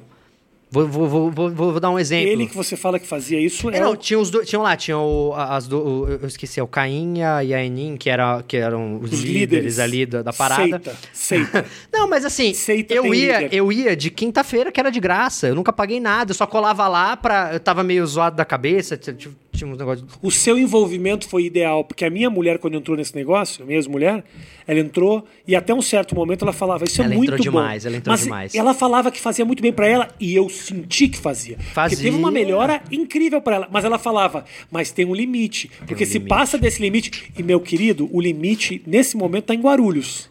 Já passou há muito tempo É do isso limite. daí. Eu, eu E aí fui. virou, ela virou isso. Eu fui pra Coi e absorvi tudo o que eu achei que era positivo pra mim. E foi positivo. É? Mudou minha visão em uma série de coisas. Então Quando você eles foi começam. buscar o conhecimento. Eu fui buscar um conhecimento que eu Entendeu? não então tinha. não é esse papo de que você não acredita em não, nada. Não, não, não. Você é um cara que tava mas, lá. Mas não era nada místico, Rafinha. Ah, eles era- não. É que você não é chegou na místico. evolução do bagulho quando eles começam a falar de Cheguei, Deus. E Deus cheguei. é Deus pra cima e pra Eu baixo. cheguei. Deus, Deus, Deus. Cheguei nesse ponto, mas eu não acreditei. Essa é a diferença. É, quando eles, quando, ok, quando eles, quando eles vinham com essa coisa de que todo mundo é, é puro e o caramba, de que a felicidade plena. Eles tinham essa, essa filosofia de que a felicidade plena, ela tá dentro de todo mundo. E de que o ideal é quando você conseguir chegar no ponto onde você tá feliz em qualquer lugar, em qualquer contexto. E essa é a felicidade plena. Só que a vida assim é uma merda. Porque você só sabe o que é felicidade quando você tem o outro lado da moeda, quando você tá ruim, quando você não tá bem. A felicidade é um contraste, ela não é uma coisa con- constante. Castanhari, você não faz ideia de como é estressante viver com uma pessoa que é feliz o tempo inteiro. Eu, eu entendo. É um. É insuportável. uma- é, é insuportável. É, é insuportável. Porque por trás daquela felicidade existe uma arrogância que é. Eu sei o que você não, Não sabe, sabe, é. nada disso que está te preocupando é importante e o que importa é o controle e a gente está aqui para ser feliz. Mas deixa eu te falar uma coisa: eu quero ser triste às vezes. Eu quero me afundar. Eu quero. Eu, eu sei que é uma opção. Muitas vezes eu sei que me estressar, me preocupar com alguma coisa ou outra é uma opção. Eu sei que eu tenho controle sobre isso, mas eu faço questão de sofrer quando eu quero, para saber, para poder pra valo- aprender. pra aprender. A gente pra- aprende no sofrimento. Senão, você fica num Flat. controle eterno e a vida fica nota 6,5 para sempre. Rafinha, eu lembro de uma discussão que eu tive nesse, nesse, na COI. Quando- porque, eu, porque um dia eu falei assim, tá, mas então quer dizer que a felicidade plena eu não preciso de nada pra ser feliz? Não. A ideia é, eu falei assim, nem de videogame? Não, nem de videogame. Eu falei assim, não, mas peraí. Eu quero ser feliz com o meu videogame. Não, aí ele fala: não, se você chegar no que a gente quer, quer passar pra você, você vai chegar no ponto onde você vai entender que você não precisa mais de videogame. Aí eu falei assim: então o videogame vai parar de ter graça pra mim? Eles falaram: se, se você entende que você, tá, que você tá bem a qualquer momento, você não precisa de nada pra estar tá bem, sim. Aí eu falei: não. Eu não quero isso, eu quero videogame, eu gosto do videogame. Eu gosto do meu joguinho. Você quer tirar o joguinho de mim? Você quer fazer eu não gostar mais do meu joguinho? Eles não podiam ter mexido no seu videogame? E, e aí tem um problema maior.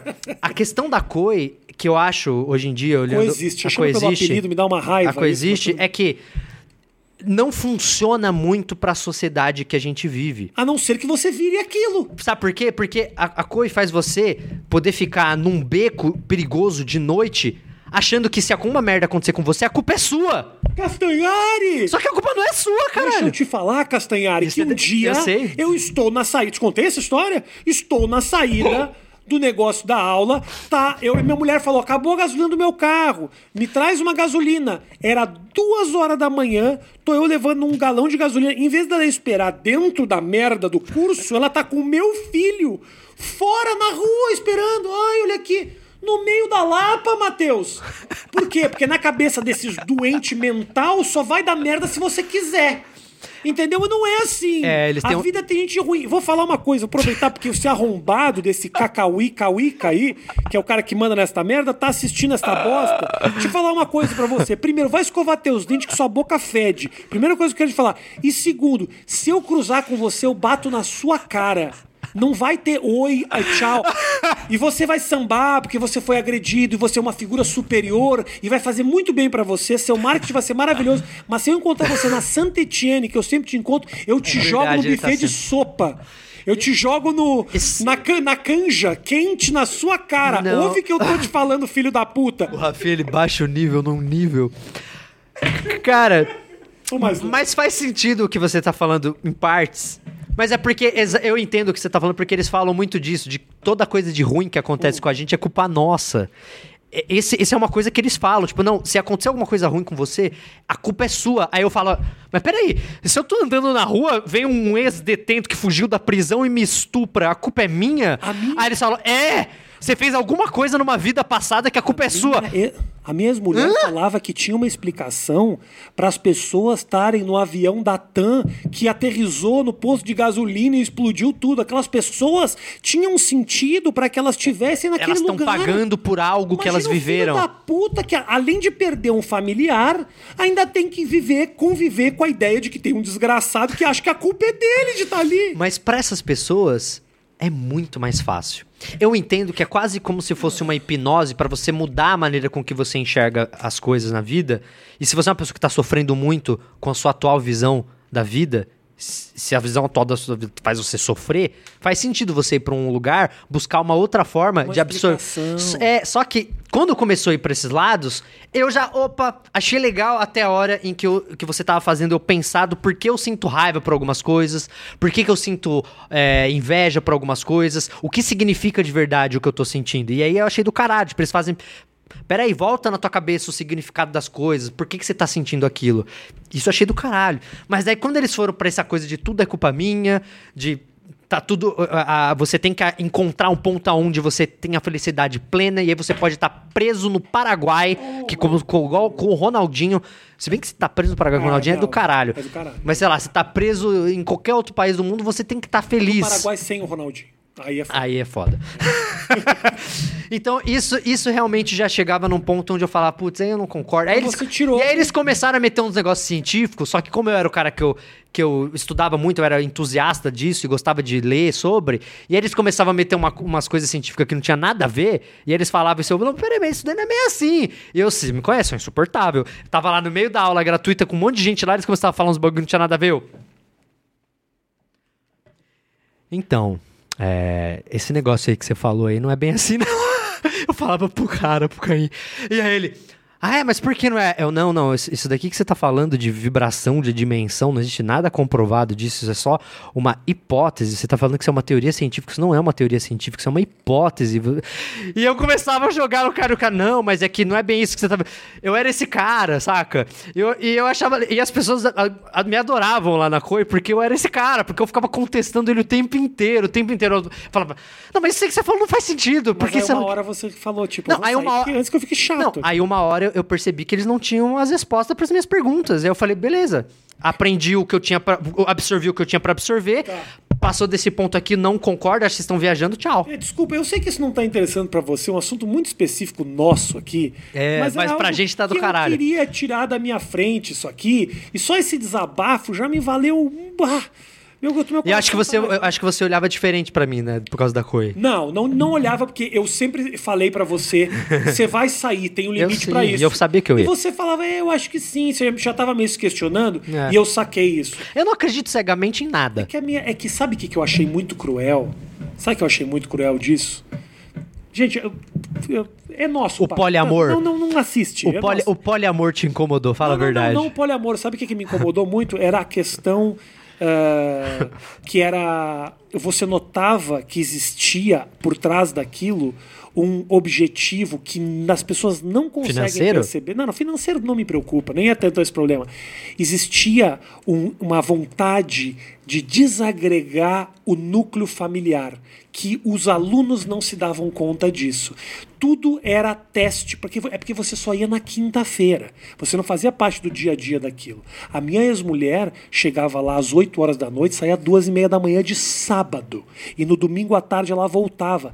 Natal, Ano Novo, o que quer que seja. Então era tudo feito para. Ok, você tá com a disso. gente, então você tá com a gente. As- ela começou a se sentir muito mal quando ela. Eu não quando ela não ia, entendeu? Ela, ela não, porque eu enchia tanto. sa- Eu virei um, eu, eu fui muito chato. Eu não soube lidar com isso, realmente. Eu tô vendo. não soube lidar. Me infernizou a vida, realmente. Eu, Não, você se separou por eu- causa disso. Ela separou de mim. Ela separou Ela de separou de É mim. porque na COI tem essa coisa do poliamor, né? Porque eu tinha te falado isso. Eu falei pra ela o seguinte. primeiro- É, exatamente. Ela falava pra mim. Chegou num momento que ela falava assim: Ah, se você quiser transar com outra pessoa, você pode transar. Eu falei, mas por que você quer transar? Ela falou, não, eu não tenho vontade. O poli... Eles não te forçam o poliamor. mas se você é o quiser que você transar, te- é, você tá pode. com vontade de Então, transar com um tamanduá? isso. Transa. Ela falava, eu não quero transar com outras pessoas, mas eu vejo que você tem mais necessidade do sexo do que eu. Então você pode. Eu sou um cuzão, entendeu? Você ouviu o que todo homem queria ouvir? que eu não gosto dessa putaria. Eu tô com alguém, eu tô com alguém, eu quero comer essa pessoa. Se eu não quero mais comer essa pessoa, não tô mais com a pessoa. Não quero sair comendo todo mundo, gente. Eu- tem AIDS no mundo. Não é legal.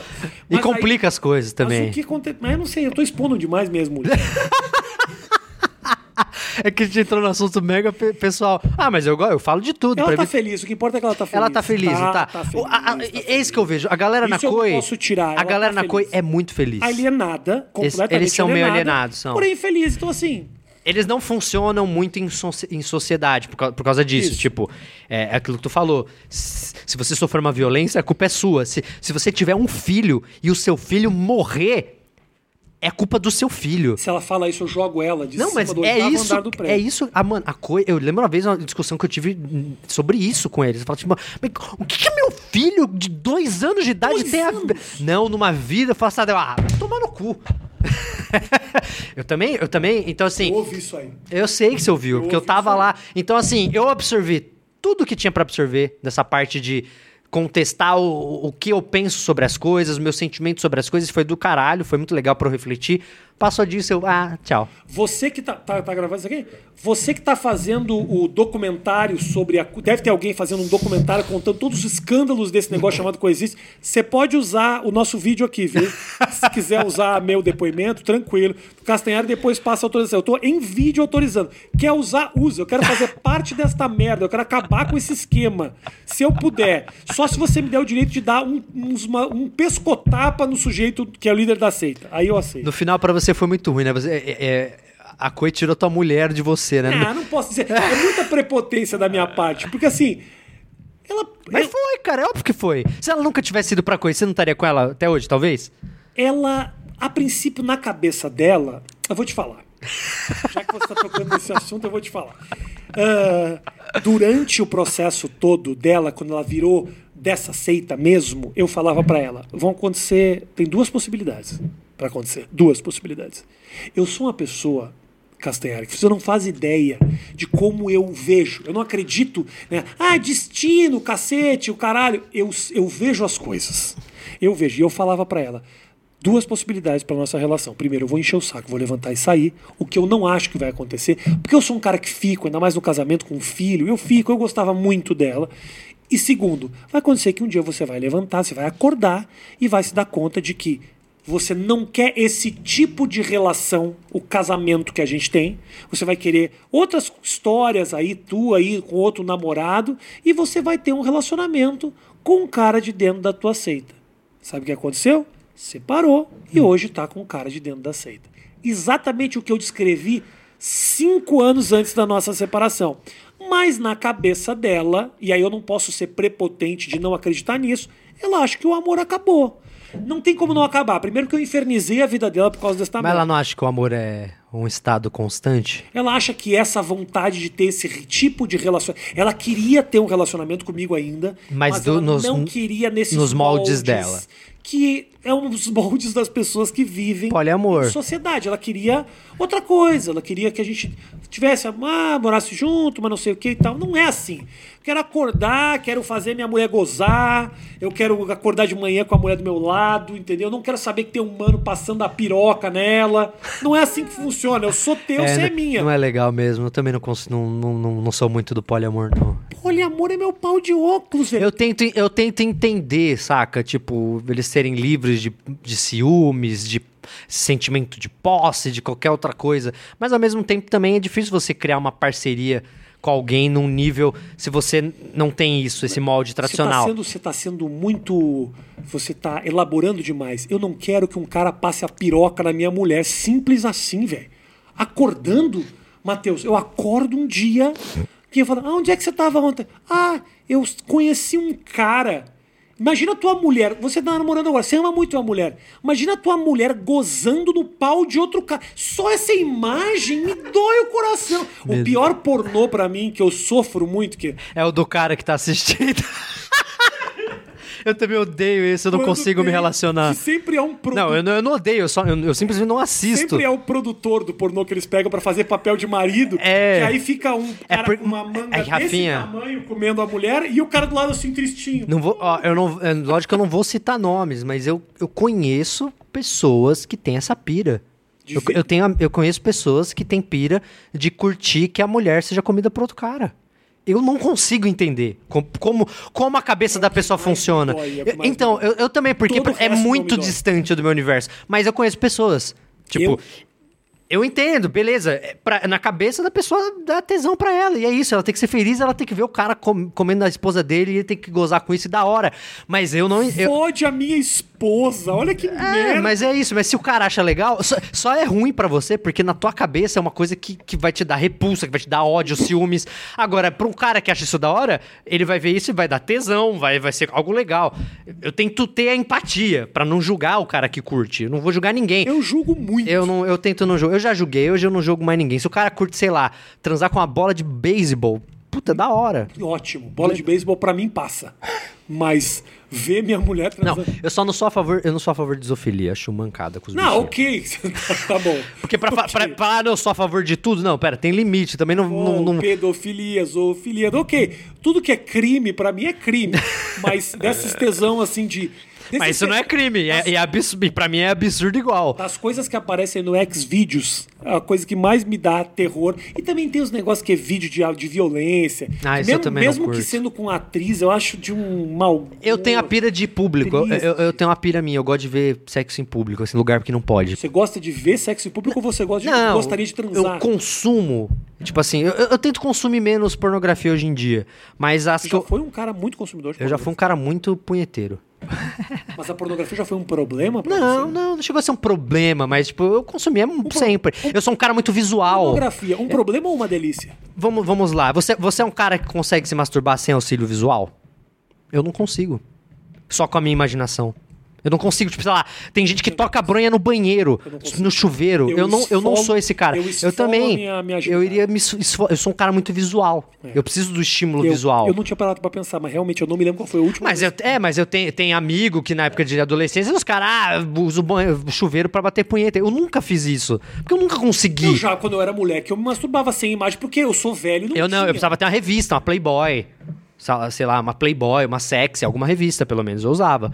Agora, ou tinha aqueles DVD. Quando você- naquela época não tinha internet, né? Achava os DVDs, e aí era um DVD que você usava durante três anos, era a mesma punheta. Ah, ou, é, sei lá, eu até lembro que 14h32 era o sweet spot ali que eu tinha que. O cara guardou o time code. O time code, porque era, era, era um com uma coisa só sempre. Mas hoje em dia a internet, ela. Né, você, você tem tudo, né? Então, a minha pira, o que eu gosto de assistir, que me dá. É, é, vem, é lugar que não pode, é lugar que tem risco, que alguém pode pegar. Eu tenho essa pira. Isso- Mas você nunca levou isso pra vida real? claro que eu já levei. É por isso que eu acho legal. Porque é uma coisa que me dá tesão. Tipo, Mas aí alguém já viu? oi? Não, nunca fui pego, nunca fui pego. Mas o perigo me dá Então tesão. não tava tão perigo assim. Oi? Eu quero ver você transar na Paulista. Na Faria em frente Lima. ao MASP ali. Eu quero na Faria Lima.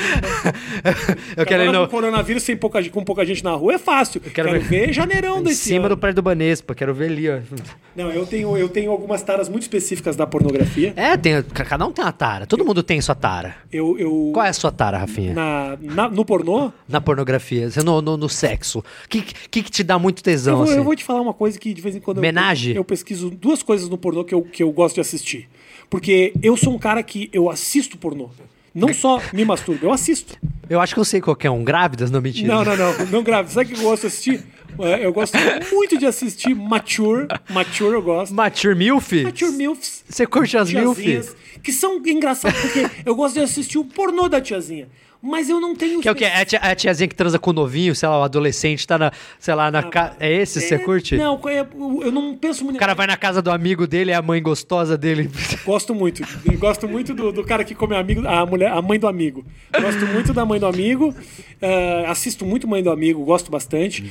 Mas eu, eu fico. Eu gosto. eu- uma coisa que eu gosto muito de assistir do pornô são más atuações. Eu, Ah, eu, é. eu gosto, eu me divirto com as más atuações. Sério? Quando é, por exemplo, assim, ah, transei com a filha do meu amigo. Aí tá lá uma, uma menina de uns 20 e poucos anos, tem um cara ali de 30 e poucos.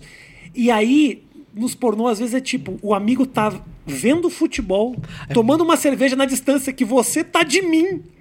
E a filha dele tá aqui, e os dois estão transando aqui, ó. É, é, e o cara assistindo futebol com o controle. Tipo, bastava o cara virar pro lado, qualquer barulho falar: Você tá comendo minha filha? Mas não, eu gosto dele. Sim, tô ligado. Mas atuações sempre me Eu, eu, tenho, eu, tenho, eu tenho uma tendência a ir pra amador, assim, de tipo, que é casal que fez. Porque. É, a- Você tá destruindo a pornografia por culpa sua. cara, é que nós estamos. a maioria dos pornôs que as pessoas assistem é cara gay transando. Não sabia disso. É, eu, eu sou amigo do, do Fabão Pornô, da Brasileirinhas. Fala o que que- ele já que falou. Que, ah, não, não, ele falou que você não acha hétero pra transar com mulher. A, ma- a maioria dos vídeos da Brasileirinha são caras gays transando com mulheres. É simples assim. É. Do porquê? É, Qual é, a é- explicação disso? Porque o, o pornô não tem que. os- eles não tem que estar gostando, tem que ser só visual. É uma coisa pla- é planejada, é, é zero legal. Tipo, já foi numa gravação de Eu não fui, mas eu tenho amigos que já, já foram. fui, Eu já gravei, eu já gravei E você já foi já também no Brasileirinhas, Já já? fui, já fui Você você tá ligado? Então, eu não sei se você lembra, mas o Fabão já falou que a maioria dos atores são gays. É a pilulazinha azulzinha e já vai lá e Os faz. caras têm que ter, meu irmão, assim, ó, um nível de testosterona. E o meu é alto, viu? Mas, porra, desses caras aí. Ah, mas- É porque você tem que ficar de pau duro olhando pra madeira, porque. é Cara, um- tem, é um tem câmera, ambiente, tem é um- cinegrafista, tem cara do áudio, tem diretor atrás. Não é. E, e- e, assim, eu não tenho nenhum tipo de tesão, assim, por exemplo, esses, esses pornôs que, que a mina parece estar meio sofrendo de dor. Eu, eu não go- Eu gosto de ser, tipo assim. Eu, eu- a indústria pornô é uma indústria que. que que é meio zoada. Assim, tipo, Sim. é, é bem zoada. Então eu tem tento. uma parte, tem profissionais da indústria, Não, mas tem- realmente tem muito abuso. Tem muito abuso, tem tem, muito- tem muita, tem, é, tem muita parada. Então o que que eu prefiro? Eu não gosto de ter isso na minha mente quando eu tô lá na minha bronha. eu gosto de estar completamente livre disso. Então, eu vou em canal tipo de casal. Tem muito canal, Pornhub, por exemplo, que é casal que faz. Só faz o casal sempre. É o casal sempre. Mas E será aí- que são eles mesmos que produzem seu conteúdo? Não, sim. Tipo youtubers? Eu conheço, inclusive, um, um casal que faz isso. Que trabalha no Pornhub, que tem um canal que é só eles, é só os, os dois namorados que fazem. E eles ganham, Rafinha, uma grana. Muito mais que o YouTube. não, não vou, não sei se é legal falar mo- Divulga nomes. os caras, Ah, acho que dá pra falar. Tem, tem, por exemplo, a Maru. A Maru Ah, Trindade. Eu sei quem é, a claro, Maru, ela tem um canal com o Fio, que eu, eu sou amigo dos dois. Ah, eu conhe- eu já sou amigo do, namo- do, do, do, do, do eu já vi porque ela faz muita dela. coisa com uma amiga minha que é a Krishna. Ah, Que Krishna. é lá da. Que, que trabalhava no History Channel, que hoje faz programa lá de sexo na Band. Sim, eu sei E eu quem vi ela ela é. um dia. E, obviamente, quando eu sei que a pessoa faz pornô e ela apareceu em algum lugar, eu vou direto no meu bom e velho Xvideos, o Google da putaria. E Então, mas a Maru, por exemplo, ela é no Pornhub, que ela tem milhões de acessos. Eu já conversei com ela e com o Phil sobre isso. E, meu, eles ganham muito mais do que qualquer canal do YouTube jamais vai ganhar de, de grana. Porque é é outra porcentagem, é outro rolê, cara. E eles fazem milhões. Tem vídeos lá deles com 30 milhões de acesso. Então, tipo assim, e é uma parada que eu acho do caralho. Não existe a indústria pornô ali. É eles, eles curtem transar e filmar. Eles fazem isso entre eles, eles colocam isso num canal como se fosse o YouTube e ganham muito dinheiro com isso. Olha que da hora. eu vou postar o nosso vídeo e. que Eu não sei quando a gente vai postar, vou postar isso aqui. E amanhã nós vamos postar também a entrevista com esse casal. Nós vamos dar um Chama, cara, se você quiser, eu tenho eles super top, eu acho. Eu não sei. Maru. A Maru e o Fio, dá pra trazer os dois, Vou cara. chamar os dois aqui. Se quiser, eu dou um e toque amanhã neles. o vídeo vai estar no ar às 6 horas da tarde. Você que tá assistindo isso aqui. Eu não sei também, que a pessoa pode estar assistindo a qualquer momento. Talvez esteja no canal. Sei lá quando que eu vou postar, foda-se. Não Tá- faz promessa. Tá escrito aqui embaixo que dia que vai pro ar. É, a pior coisa é fazer promessa, porque nunca dá pra faço, cumprir. É, nunca dá nunca dá pra cumprir. Mas acho que é isso, né? Acho que tem que terminar o papo, né? Temos que terminar o papo. Já falamos de tudo. Já temos, falamos de tudo. Você foi a gravação mais longa. Desculpa, eu sou prolixo. Não, não, não. Eu, eu, eu estiquei mesmo que eu queria fazer uma experiência. Até porque o povo. Eu falei pro Matheus já. O povo reclama muito que é curto. É porque a galera agora acostuma muito com o flow, cara. Que os caras Não, eu- engatam eu e vão. amo eles, mas, porra, três horas, velho. Tem, é, tem coisas que faz de três horas. Três horas é demais. Outro dia eles fizeram, você viu? O Lucas e o, e o Zóio fizeram um podcast de seis horas. É. Cara, é muito louco. Cara, não é muito louco? A gente, você já imaginou que em 2020 a gente ia estar falando de podcast no YouTube? Não, eu acho que essa seria a nova onda. Você sabe que é mais Muito louco ainda, louco. enquanto você estava falando?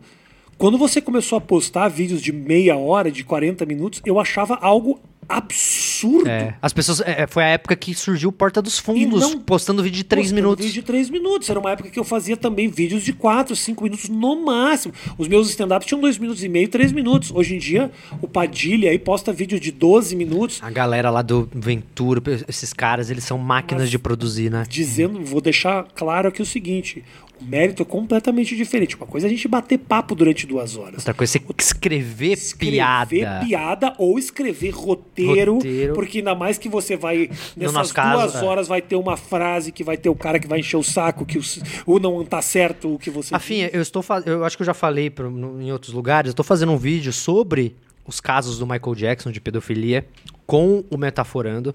A gente tá há três meses fazendo esse vídeo. A pesquisa disso, pra ir atrás de tudo e etc. É uma Três pesquisa. meses de pesquisa antes de gravar. Não, é antes de gravar, três meses de pesquisa e roteiro. É um roteiro que a gente fez sala de roteiro, de tipo, e aí, mas peraí, aqui, isso aqui, ó, aqui tem uma consistência, aqui tem uma coisa que parece que a gente tá puxando sardinha, é melhor ficar mais neutro aqui, aqui, ó, temos que mostrar o outro lado. Mega- um vídeo mega delicado, imagina, a gente vai falar sobre todas as acusações de Sim, pedofilia. é. Então, a gente tá três meses pra fazer um vídeo. É um vídeo que vai Qual ter foi o que deu mais trampo até hoje? da Copa do Mundo, que, é, que infelizmente foi tirado do ar pela FIFA. Que é a história do Brasil em todas as Copas do Mundo. Duas horas e meia de vídeo. Esse vídeo foi um trabalho, cara. Eu e o Fred apresentando, inclusive. Fala com a Maru e com o Fio e Post- coloca no porta. Eu já postei no Xvideos uma, uma época. Teve E um, aí? dia, teve um dia que eu falei, deixa eu testar. Aí eu postei lá, ah, derrubaram depois. Quando eu divulguei, derrubaram. O dos Beatles também, mesmo dos Beatles tá fora do ar até hoje, por causa de direito autoral. E aí eu tento reupar em Xvideos nos lugares. Mas acho que se você entrar no Xvideos, talvez você ache o da Copa, porque a galera reupa lá. Aliás, se você quer entrar no Xvideos também pesquisa por Péssima Influência, que é um vídeo que eu participo. Eu lembro, eu lembro de Não receber. é comédia, sou eu mesmo no meio da putaria. Eu lembro de receber no WhatsApp um pornô que, eu, que, sei lá, tá rolando uma fudelância, do nada entra você no meio da pica, assim, tipo, então, gente, É desculpa atrapalhar a sua bronha, é que vai ter o meu especial. Falei, caramba, meu Rafinha. Que... É porque no WhatsApp, há um tempo atrás, o que aconteceu era o seguinte: o cara recebia o vídeo e ficava blureado, mas É. você via que tinha uma putaria acontecendo. Não, Anti- e tinha mesmo. Antigamente, se eu não sei se aconteceu isso nas tuas redes, nos seus grupos, mas hoje em dia eu não recebo mais putaria no WhatsApp. Teve um tempo que era só Era isso que se só mandava. isso, é. E aí ficava blureado. E realmente tinha um cara transando. Aí depois de 10 segundos deles transando, eu entrava e, e interrompia a foda. Tá lá no Xvideos pro cara pesquisar. E eu falava, gente. Vocês podem parar aqui? Meu vídeo entrou no YouTube agora. Vamos lá. Aí os caras paravam de transar. Eu fui até a Casa das Brasileirinhas pra gravar. Ah, você gravou na. Brasileirinhas. Eu já, eu já financiei a pornografia. Genial, cara, genial essa divulgação. Meu irmão, obrigado por tudo. Obrigado, sempre. Rafinha. Obrigado pela parceria de sempre. Imagina. De verdade. Você sabe, eu, eu, a gente tava falando aqui antes de começar que eu tava nervoso. que eu sou seu fã, cara, Eu pra sou caramba. fã pra caramba. Desde, o- desde do início, continuo sendo até hoje. Consumo Tamo oito minutos. Tava assistindo do Metaforando. Eu Tava... mandei bem, fiz direitinho. Fez bem, tá fazendo bem. Você é um cara. Eu gosto de você. Parabéns. Beijo grande, até mais. Tchau, tchau.